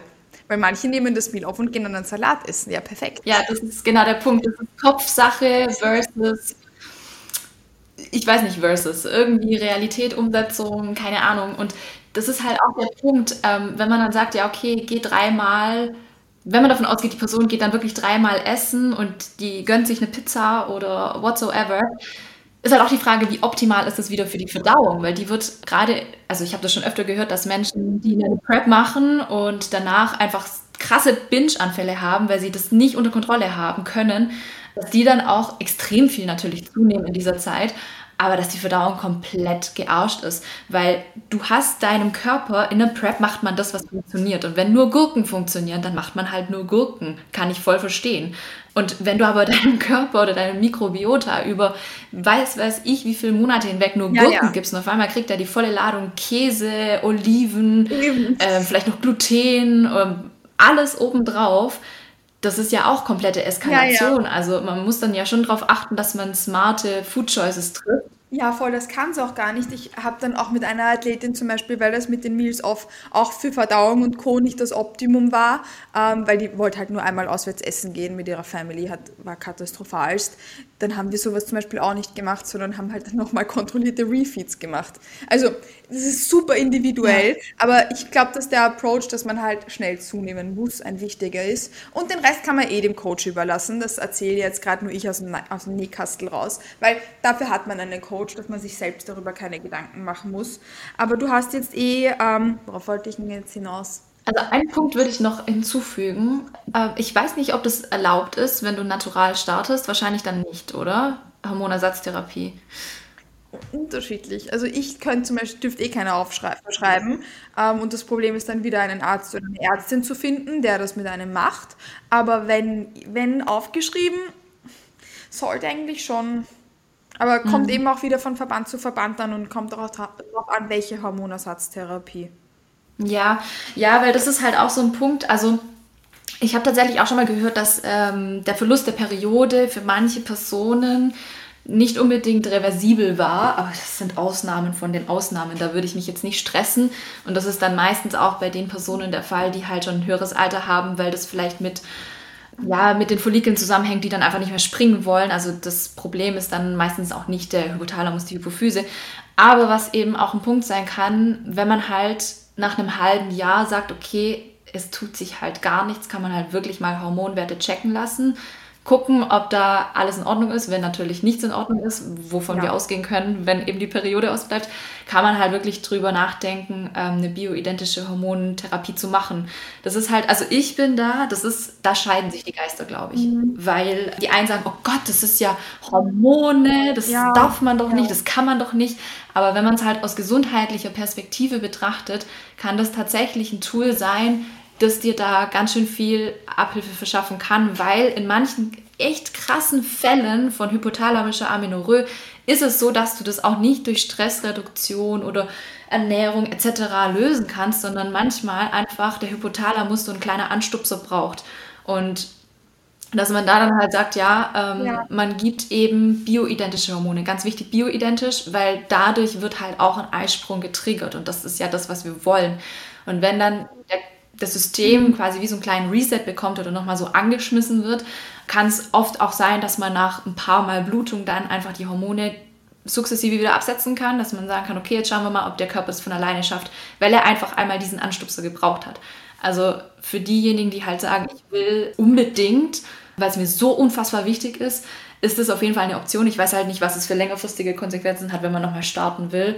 Aber dazu muss man ja auch sagen, ne, das ist halt auch was, das viele vergessen.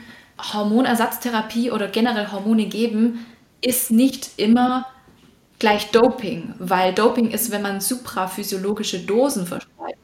Und wenn wir hier eine Dosis geben, die einfach dafür sorgt, dass die körperliche Funktion wieder funktioniert oder hergestellt wird, ist es ja kein Doping, weil du kannst dadurch ja nicht mhm. unbedingt mehr aus dir rausholen du sorgst einfach nur dafür, dass dein Körper wieder richtig funktioniert. Also ich glaube, da darf man auch ein bisschen sensibel mit dem Begriff ähm, Hormonersatztherapie umgehen, weil so schlecht ist es manchmal gar nicht. Oder auch in der Menopause kann man das machen, um verschiedene körperliche Symptomatiken zu lindern. Also ja, das ist halt die Medizin der Zukunft. Also gerade so Ökotrophologie und ähm, ne, Nahrungsergänzungsmittel einsetzen und Hormone einsetzen, um verschiedene Symptomatiken, Beschwerden zu lindern. Ja, voll. Also meine Blutung ist relativ flott wieder eingetreten. Ich hätte es mir vor der Podcast-Episode ja nochmal anschauen und notieren können. Ich habe aber kein halbes Jahr gewartet ähm, und meine Rate of Gain war auch eine angenehme. Ich hatte, glaube ich, eben, ich habe mich so ungefähr an die fünf, ich glaube, es waren circa dann, ja, aber Wasser und so drum und dran. Aber ich glaube, ich hatte auch glaube, 8 Weeks Post-Prep oder so wieder ein bisschen über 5 Kilo mehr oder sowas, bevor es dann ein bisschen entschleunigt ist. Ähm, ja, war eh viel Wasser dabei und so, aber mein, mein Körper hat da angenehm gereboundet. Ähm, und ich glaube, dass ich, ich weiß gar nicht mehr, es war aber auf, kein, auf jeden Fall kein halbes Jahr, es waren nicht vier Wochen, es waren auch keine acht Wochen, aber es war kein halbes Jahr. Ähm, aber dum, dum, dum, wer, also ich glaube, dass das auch eine gute Sache ist, das anzusprechen, dass eine Hormonersatztherapie da etwas ist, was man gynäkologisch ansprechen darf und wovor man auch nicht so Angst haben sollte, wenn man in dem Sport aktiv ist. Weil, wie gesagt, wenn man halt seine Gesundheit priorisieren möchte, und aber nach einem halben Jahr halt einfach nichts passiert, obwohl vielleicht die Werte wieder okay-ish sind und man ausreichend isst, auf alles achtet, auf sein Stressmanagement achtet und und und und und, dann weiß ich, dass das für viele ein schwieriges Thema ist, aber eins, was wir hoffentlich vielleicht auch ein bisschen entstigmatisieren können, wenn wir jetzt darüber sprechen.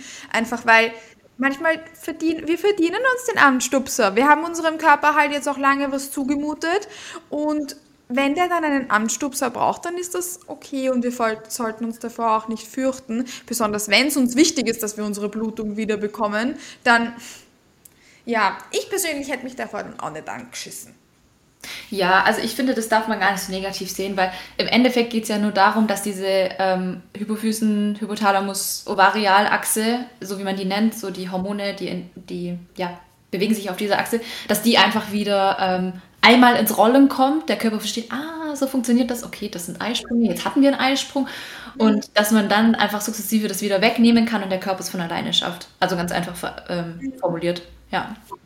Und ja, also man kann man kann viel machen, aber man sollte sich nicht Vorwürfe machen, weil gerade dieser chronische Stress, den unterschätzen einfach viele. Und wenn man sich mal überlegt, vielleicht ist es auch noch ein interessanter Punkt, den man da noch dazu fügen kann, wenn man sich überlegt, wie die Steroidhormonsynthese funktioniert, ist es total logisch, dass der Menstruationszyklus als erstes drunter leidet, weil, ähm, hatten wir am Anfang zwar schon angesprochen, aber die Synthese erfolgt über Cholesterin, dann kommt das Progesteron, dann kommt das Testosteron und dann gibt es zwei Möglichkeiten. Östrogen oder Cortisol. Der Körper wird sich immer für Cortisol entscheiden, weil das ist wichtiger, um zu überleben, in Anführungsstrichen, in einer akuten Gefahrensituation. also der, das Gehirn checkt nicht, ob du jetzt wirklich von einem Säbelzahntiger angegriffen wirst oder ob du jetzt einfach nur deinen Arzt anrufen sollst. Check, das checkt er natürlich nicht. Oder eine E-Mail abschicken. ja. Also das versteht er natürlich nicht. Aber im Endeffekt entscheidet er sich immer für die Ausschüttung von Cortisol, weil die könnte uns ja retten in der, in der Situation. Bedeutet, wenn mehr Cortisol ausgeschüttet wird, bleibt blöd gesagt einfach weniger übrig, um daraus Östrogen zu machen. Und weniger Östrogen bedeutet halt auch wieder naja, flache Hormonlevel, vielleicht kommt kein Eisprung, Blutung bleibt aus. Also das sind ja alles so Punkte, die man mit, mit einbinden kann. Ähm, und dass dieses chronische Stressding, ist es einfach so essentiell. Es wird unterschätzt, aber es ist einfach so. Wenn man sich selber Vorwürfe macht, ähm, dass man seine Periode noch nicht hat, dann ist es auch Stress. Ja, voll. Alle bekommen ihre Blutung, aber ich nicht. Dabei esse ich eh so viel und ich mache alles scheiße und ich kann das nicht und ich bin katastrophal. Na, dann wird es wahrscheinlich auch nicht kommen. Aber ich verstehe es.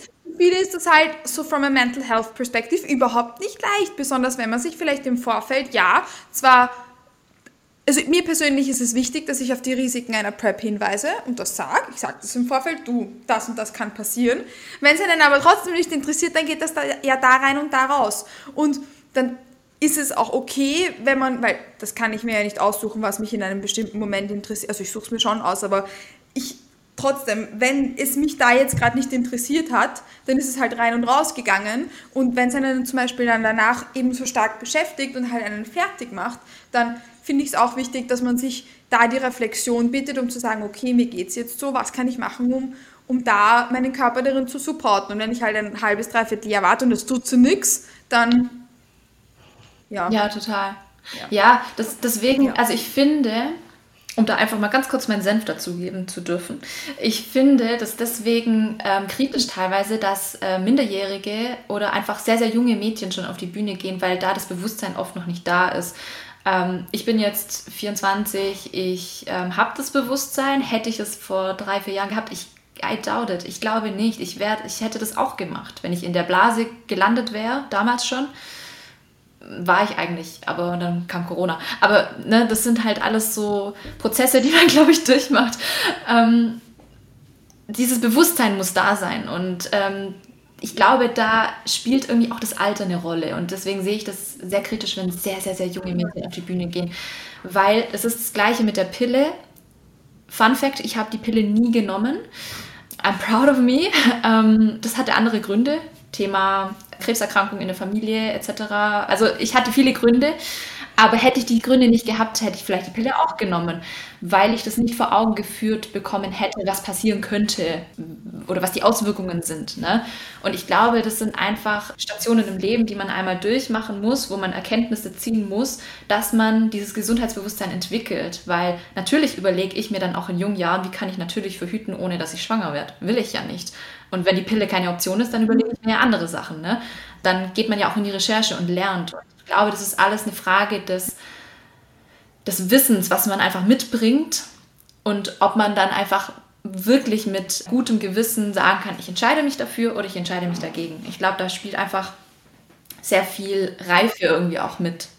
Voll, voll und ganz. Ich finde das auch super wichtig und ich bekomme auch regelmäßig auf Instagram Nachrichten mit, Hi Kathi, ich bin 14 und ich würde gerne eine Prep machen.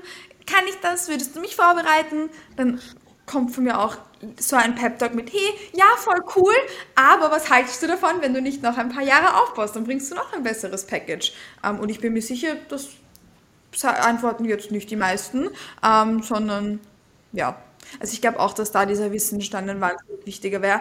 Hätte ich mit zwölf gewusst, ich habe die Pille mit zwölf gekriegt auf, wegen meiner Akne, ähm, dass das vielleicht auch nicht das Leibernste ist, hätte ich es mit zwölf auch nicht genommen. Aber Ja, ist immer so ein, was, was für ein Wissen habe ich ähm, und welche Reife bringe ich dafür mit. Ähm, auch zu einem bestimmten Punkt, weil ich kann mit 25, ich bin, ich bin auch 24, ich habe heute gegoogelt, ähm, ich kann auch mit 24 noch immer doofe Entscheidungen treffen und die halt dann retroperspektiv mir denken, okay, passt, was hat mein Brain vor einem halben Jahr sich dabei gedacht? Aber trotzdem geht man dann mit mehr Reife rein, als zum Beispiel eben, so wie du gesagt hast, in jüngeren Jahren. Und das ist, finde ich, auch ein super wichtiges Thema. Ähm, ja, finde ich sehr, sehr wichtig, äh, dass du das angesprochen hast. Vielleicht hört das ja jemand, der ein bisschen jünger ist. Und ja. das wäre dann auf jeden Fall eine coole Sache. Aber auch wenn das jemand hört, der älter ist. Ja, das auch noch manchmal depperte Entscheidungen. Und selbst wenn man sich dann entscheidet, also ich weiß nicht, wie das ist mit der Auswahl von, ja, das ist immer ein bisschen schwierig, aber ich wollte gerade sagen, wenn man sich entscheidet und sagt, ich möchte so wenig gesundheitliche Risiken wie möglich mitnehmen, dann kann man es ja auch begleitend machen mit einer Hormontherapie, aber dann darfst du halt nicht mehr in den Naturalverbänden wahrscheinlich starten. Und dann würde es keinen Sinn machen, in den zu starten, wo gedopt wird, weil dann müsstest du supraphysiologische Dosen zu dir nehmen, ist auch wieder gesundheitsabträglich. Es ist, glaube ich, ein bisschen schwierig, ja. Ja, das ist auch äh, eigentlich die letzte Frage, die wir nicht beantwortet hatten, die wir bekommen haben. Nämlich, ähm, ich habe noch zwei Themen. Das erste, was wir noch nicht angesprochen hatten, das hast du jetzt eigentlich angeteasert, war, wie man als naturale Athletin dem vorbeugen kann. Also, first of all, kann man auf jeden Fall eben nachlesen im Regelwerk des Verbandes, was, wie, wo, wann wegen Hormonersatztherapie ein Thema ist.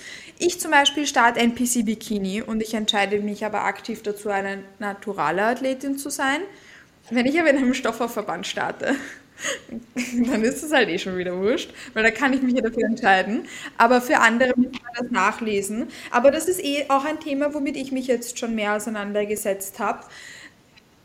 Wie würdest du, weil das Thema Hormonersatztherapie hat da, also dieses Begleitende, ja eigentlich eins ist, wo es cool wäre, wenn sich damit manche Menschen mehr auseinandersetzen oder wo ich, wo ich das cool fände, wenn das im Bodybuilding ein Thema sein könnte, im naturalen Bodybuilding auch. Ähm, wenn ich mich dafür entscheiden würde, dass ich sowas cool fände, ich hätte zum Beispiel nämlich auch Athletinnen, für die das ein Thema wäre, ähm, aber wo wir niemanden finden, der das gynäkologisch macht. Ne, ich mache es auch nicht, dann ist das für uns halt kein Thema. Aber kennst du da irgendwelche Seiten, wie man auch SportgynäkologInnen findet? Weil das zum Beispiel ja auch Post-Prep ein Thema. Dass man da dann keinen Support bekommt, weil das eben einfach generell für alles so in dem Sport, wie man da jemanden gynäkologisch findet, der einen darin unterstützt? Tatsächlich kenne ich niemanden. Das überrascht mich gerade selber die Frage. Aber ähm, der Punkt ist halt immer folgender: Je mehr Wissen du hast, desto besser bist du aufgestellt, wenn du deine normale Gynäkologin oder deinen normalen Gynäkologen konsultierst. Bedeutet, wenn du hingehst und es kann ja sein, dass du zum Beispiel, ganz blödes Beispiel, einfach krasse PMS-Beschwerden hast und möchte ich jetzt nicht genau definieren, woran ich das festmache, aber du kommst zu dem Schluss aufgrund des Wissens, was du hast, hey, dir würde es einfach enorm helfen, wenn du bioidentisches Progesteron nimmst, weil Progesteronmangel da ist. Dann gehst du mit diesem Wissen dahin und erklärst es dieser Person und diese Person sollte in der Regel das ja so nachvollziehen können, dass sie dich da natürlich auch unterstützt. Kommt natürlich ganz drauf an, wie viel ne, finanzielle Kapazitäten die Praxis hat, aber in der Regel ist es nur eine Frage des Wissens weil GynäkologInnen wissen viel, aber die können halt sich nicht viel Zeit nehmen. Das mhm. heißt, wenn du schon mit ganz konkreten Vorstellungen, ganz konkreten, einem konkreten Wissensstand kommst und die konsultierst, glaube ich, steht dir da eigentlich nichts im Wege. Es ist halt immer dann die Frage, wie zugänglich ist für die das Thema. Ja. Also manche Dinge, gerade so Periodenverlust in der Post-Prep, das werden die oder generell in der Prep, das werden die wahrscheinlich nicht nachvollziehen können, wenn sie das selber nicht kennen oder machen. Aber sie werden nachvollziehen können, was es bedeutet, wenn man die Periode nicht hat. Und sie werden nachvollziehen können, was es bedeutet, wenn man eine Hormonersatztherapie macht, um sie zurückzubekommen. Also mhm. Also ich glaube, dass das eine Frage von Kommunikation und Wissen ist, ehrlich gesagt. Mhm. Aber das ist ein, gutes, ein guter Punkt, ähm, dass man das auch, das, braucht man halt auch das Selbstbewusstsein, um das zu sagen, weil man weiß auch genau, dass man da in ein paar Fällen einen auf den Deckel bekommen könnte und dass da überhaupt kein Wissen da ist. Ich war zum Beispiel bei meinem letzten Kontrolltermin äh, gynäkologisch eben, eben dort und habe äh, meine Blutbilder hergezeigt und sie, hat das weggeschoben und gesagt, sie braucht das nicht. Warum sollte sie sich Hormon- und Blutwerte anschauen, weil die sind komplett überbewertet, obwohl ich sie aufgezeigt habe, wo ich ein Fragezeichen dazu gemalt habe. Hat sie sich nicht angeschaut, weil war unnötig. Also auch sowas kann passieren. Also da braucht man halt schon das Selbstbewusstsein dafür. Aber wie gesagt, wenn man zum Beispiel jetzt eben ähm, eh alles macht, was man machen kann, dann kann man es zumindest doch einmal probieren und hingehen und fragen, ja. worin man supported werden könnte. Und man hat zum Beispiel gehört, dass sowas in die Richtung halt zum Beispiel eine Option wäre und dann fragen, hey, wäre das in meinem Fall etwas, was mich vielleicht unterstützen könnte darin.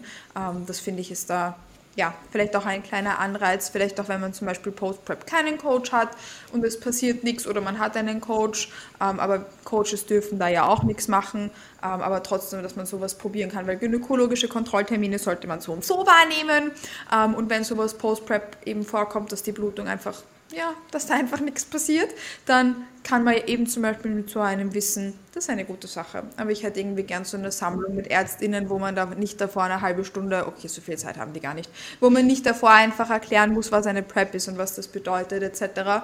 Ähm, und dann, wenn man eben schon vorhat, vielleicht in einigen Jahren wieder bei einem naturalen Verband zu starten, würde ich da am besten im Regelwerk nachlesen.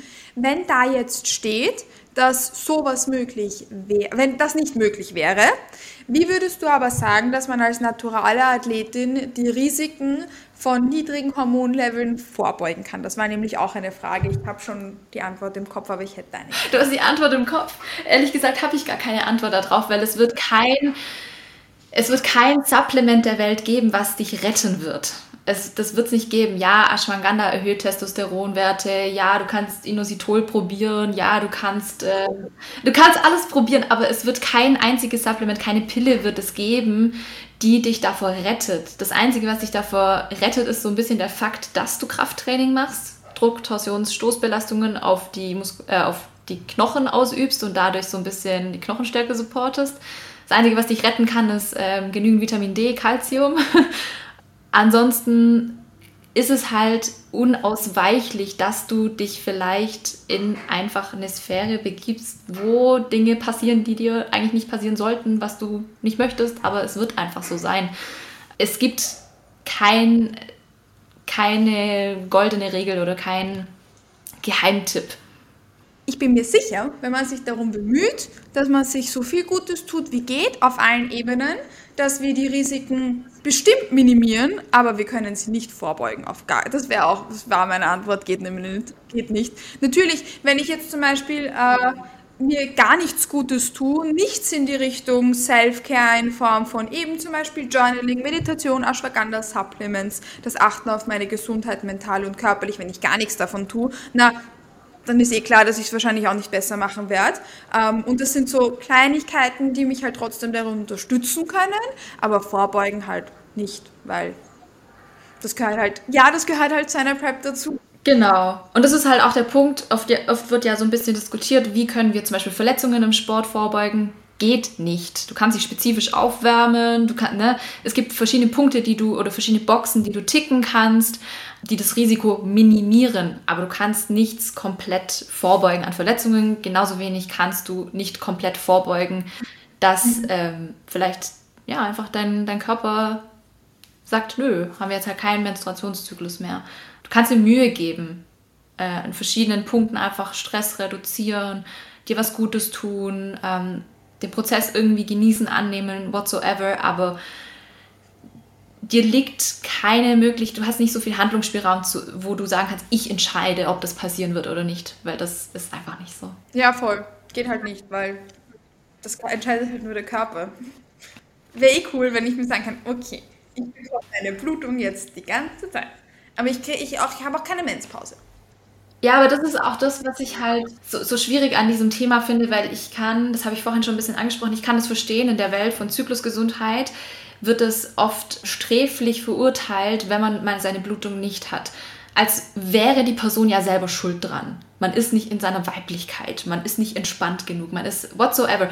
Aber du kannst den Fehler nicht immer bei dir suchen. Du kannst dir einfach Mühe geben, aber du kannst nicht immer, sei nicht so hart zu dir selbst. Das ist einfach ein ein mhm. Punkt, der, der mir, so wichtig ist.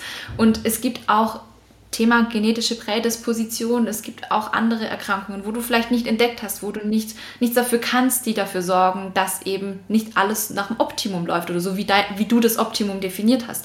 Und deswegen würde ich den Fehler auch nicht immer bei sich selbst suchen, sondern einfach schauen, hey, was sind für Möglichkeiten? Wo habe ich Handlungsspielräume, die ich ausreizen kann?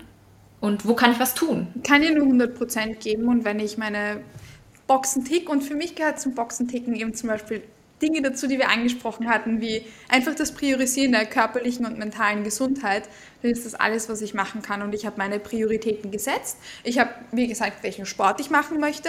Ich kann das ja eben auf meine eigene Art und Weise leben, ähm, aber trotzdem eben, eben mit diesem Bewusstsein und ja, muss dann auch nicht zu hart zu mir selbst sein, wenn ich da manche Dinge nicht kontrollieren kann, weil ich kann nicht alles kontrollieren, sondern ja, habe eben einen bestimmten so eine bestimmte Sphäre meines, meines, äh, meine, meine Influence, meine, meine Kontrolle und manche Dinge liegen halt drin und manche liegen draußen. Und ja, drinnen ist halt Ashwagandha und Journaling und Box Breathing und Atemtechniken und meine Supplemente und Co., aber draußen ist auch ganz schön viel. Exactly. Ja, das hast du voll gut gesagt. Total. Ja.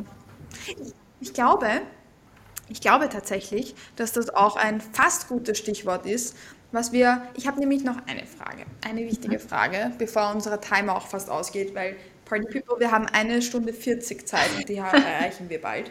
Nämlich habe ich ähm, noch als abschließendes Thema, weil wir auch Post-Prep viel gewidmet haben jetzt, ähm, auch mal mitbekommen, dass äh, es teilweise ja auch so ist. Ah nein, das haben wir eh schon gewusst. Das möchte ich nochmal sagen, weil das ist mir so wichtig. Eigentlich haben wir das schon gesagt gehabt. Nämlich ist es ja so, dass wir mit einem bestimmten Körpergewicht, Körperkomposition whatsoever in die Prep reingehen.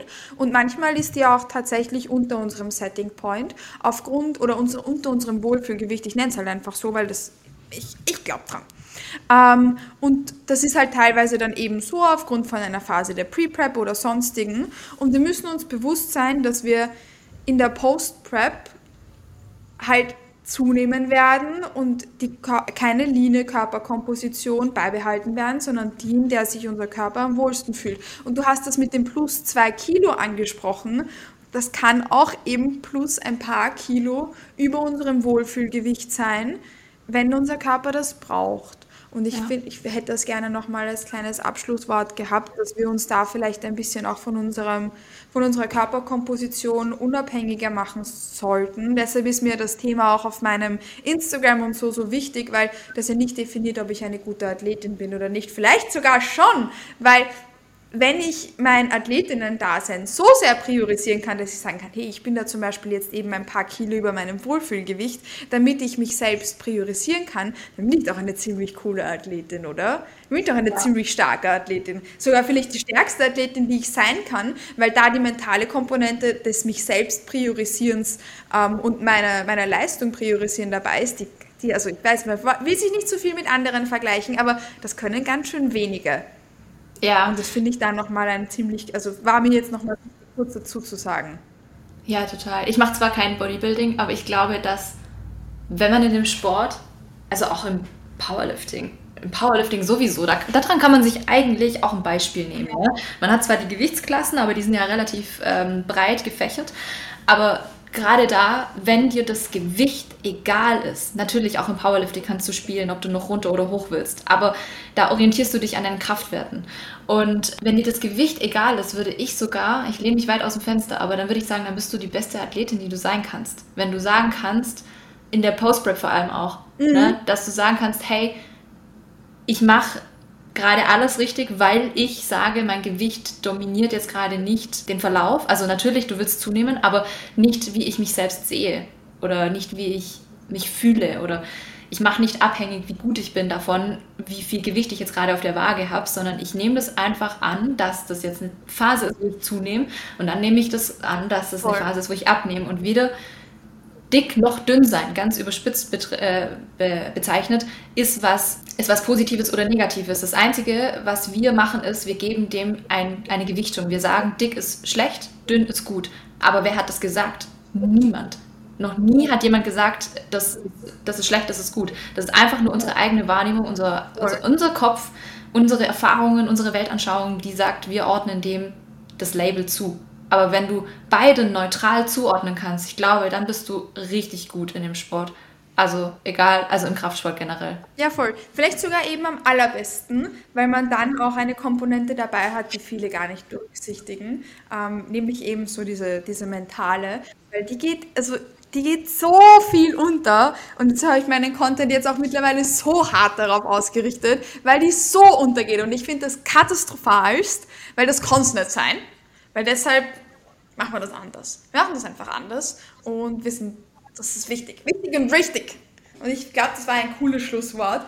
Außer du hast noch etwas an, also wichtig und richtig war ein gutes Schlusswort. Oder hast du dem, was wir angesprochen haben, wichtig und richtig?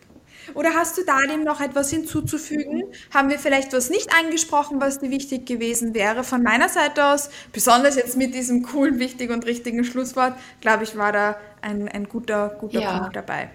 Also war eine gute Ja, Frage. also ich finde auch, dass das jetzt echt eine runde Podcast-Folge war. Und ich finde, was ich nochmal unterstreichen möchte, ist einfach so die Selbstwahrnehmung, das Optimum. Das ist dein Optimum. Es gibt nicht das Optimum. Und einfach da ein bisschen sanfter mit sich selbst ins Gericht zu gehen, ist super mhm. wichtig, weil die mentale Komponente ist einfach so wichtig, hat so einen großen Einfluss und egal wie dein gesundheitlicher Status gerade ist, wo du gerade stehst, du gehst den Weg und du gibst dir Mühe und das ist das Beste, was du machen kannst. Also sei nicht so hart zu dir selbst. Auch wenn die Periode gerade noch nicht kommen will. Voll. Dann kann das für Bodybuilding ja auch ein cooler Grund sein, wenn ich das, wenn ich das Teil von meinem Leben haben möchte, eben zum Beispiel mich dem anzunehmen. Voll coole Motivation. Finde ich zum Beispiel. Also das ist so, wie ich das lebe. Ähm, und deshalb, ja, war das ein schönes Schlusswort. Finde ich richtig, richtig, richtig cool. Ähm, dann würde ich sagen, bedanken wir uns an der Stelle vielmals für eure Aufmerksamkeit. Danke, danke, danke, dass ihr da ähm, zugehört habt. Falls ihr irgendwelche Fragen dazu habt, was wir vielleicht nicht ausreichend angesprochen haben, wir haben verschiedene, wir haben beide einen Podcast, wo wir viele Themen da behandeln und meine Instagram-DMs sind da gerne offen, falls da irgendwelche Fragen dazu sind. Und deine? Wo findet man, ah, Entschuldigung, meine Instagram-DMs ist, ist @katimatlik. Sind deine Instagram-DMs unter welchem Ad auch offen? also äh, für die nächsten Wochen, ja, ihr könnt mir Nachrichten schreiben. Ich weiß nicht, ob ich darauf antworte, weil ich stecke gerade Hals über Kopf in meiner Masterthesis. Aber ich würde sagen, wir verlinken einfach alles unten in der Beschreibung, deins und meins. Und so kann man uns einfach finden oder auch über die Webseite. Du hast auch eine Webseite. Würde ich sagen, packen wir alles in die Beschreibung unten rein. Das ist eine gute Idee. Thank you so much. Dann danke dir für deine Zeit, dass du dein Wissen mit uns geteilt hast. Und ich hoffe, dass wir da ein paar, ein paar ähm, Fragen beantworten konnten, die vielleicht manche im, zu dem Thema hatten, weil da gibt es eigentlich im Internet, fände ich jetzt gar nicht so viel dazu. Und dass euch die Podcast-Episode gefallen hat. Danke euch auch fürs, fürs Ein- und Zuschalten. Dankeschön. An der Stelle also nochmal ein herzliches Danke an die liebe Jenny für ihre Zeit und dass sie sich das Thema mit uns gemeinsam angeschaut hat, denn das hat mir ist mir ein wahnsinnig wichtiges und unfassbar am Herzen gelegen und deshalb bin ich noch dankbarer für Ihre Zeit, für Ihre Expertise und für diese Podcast-Episode.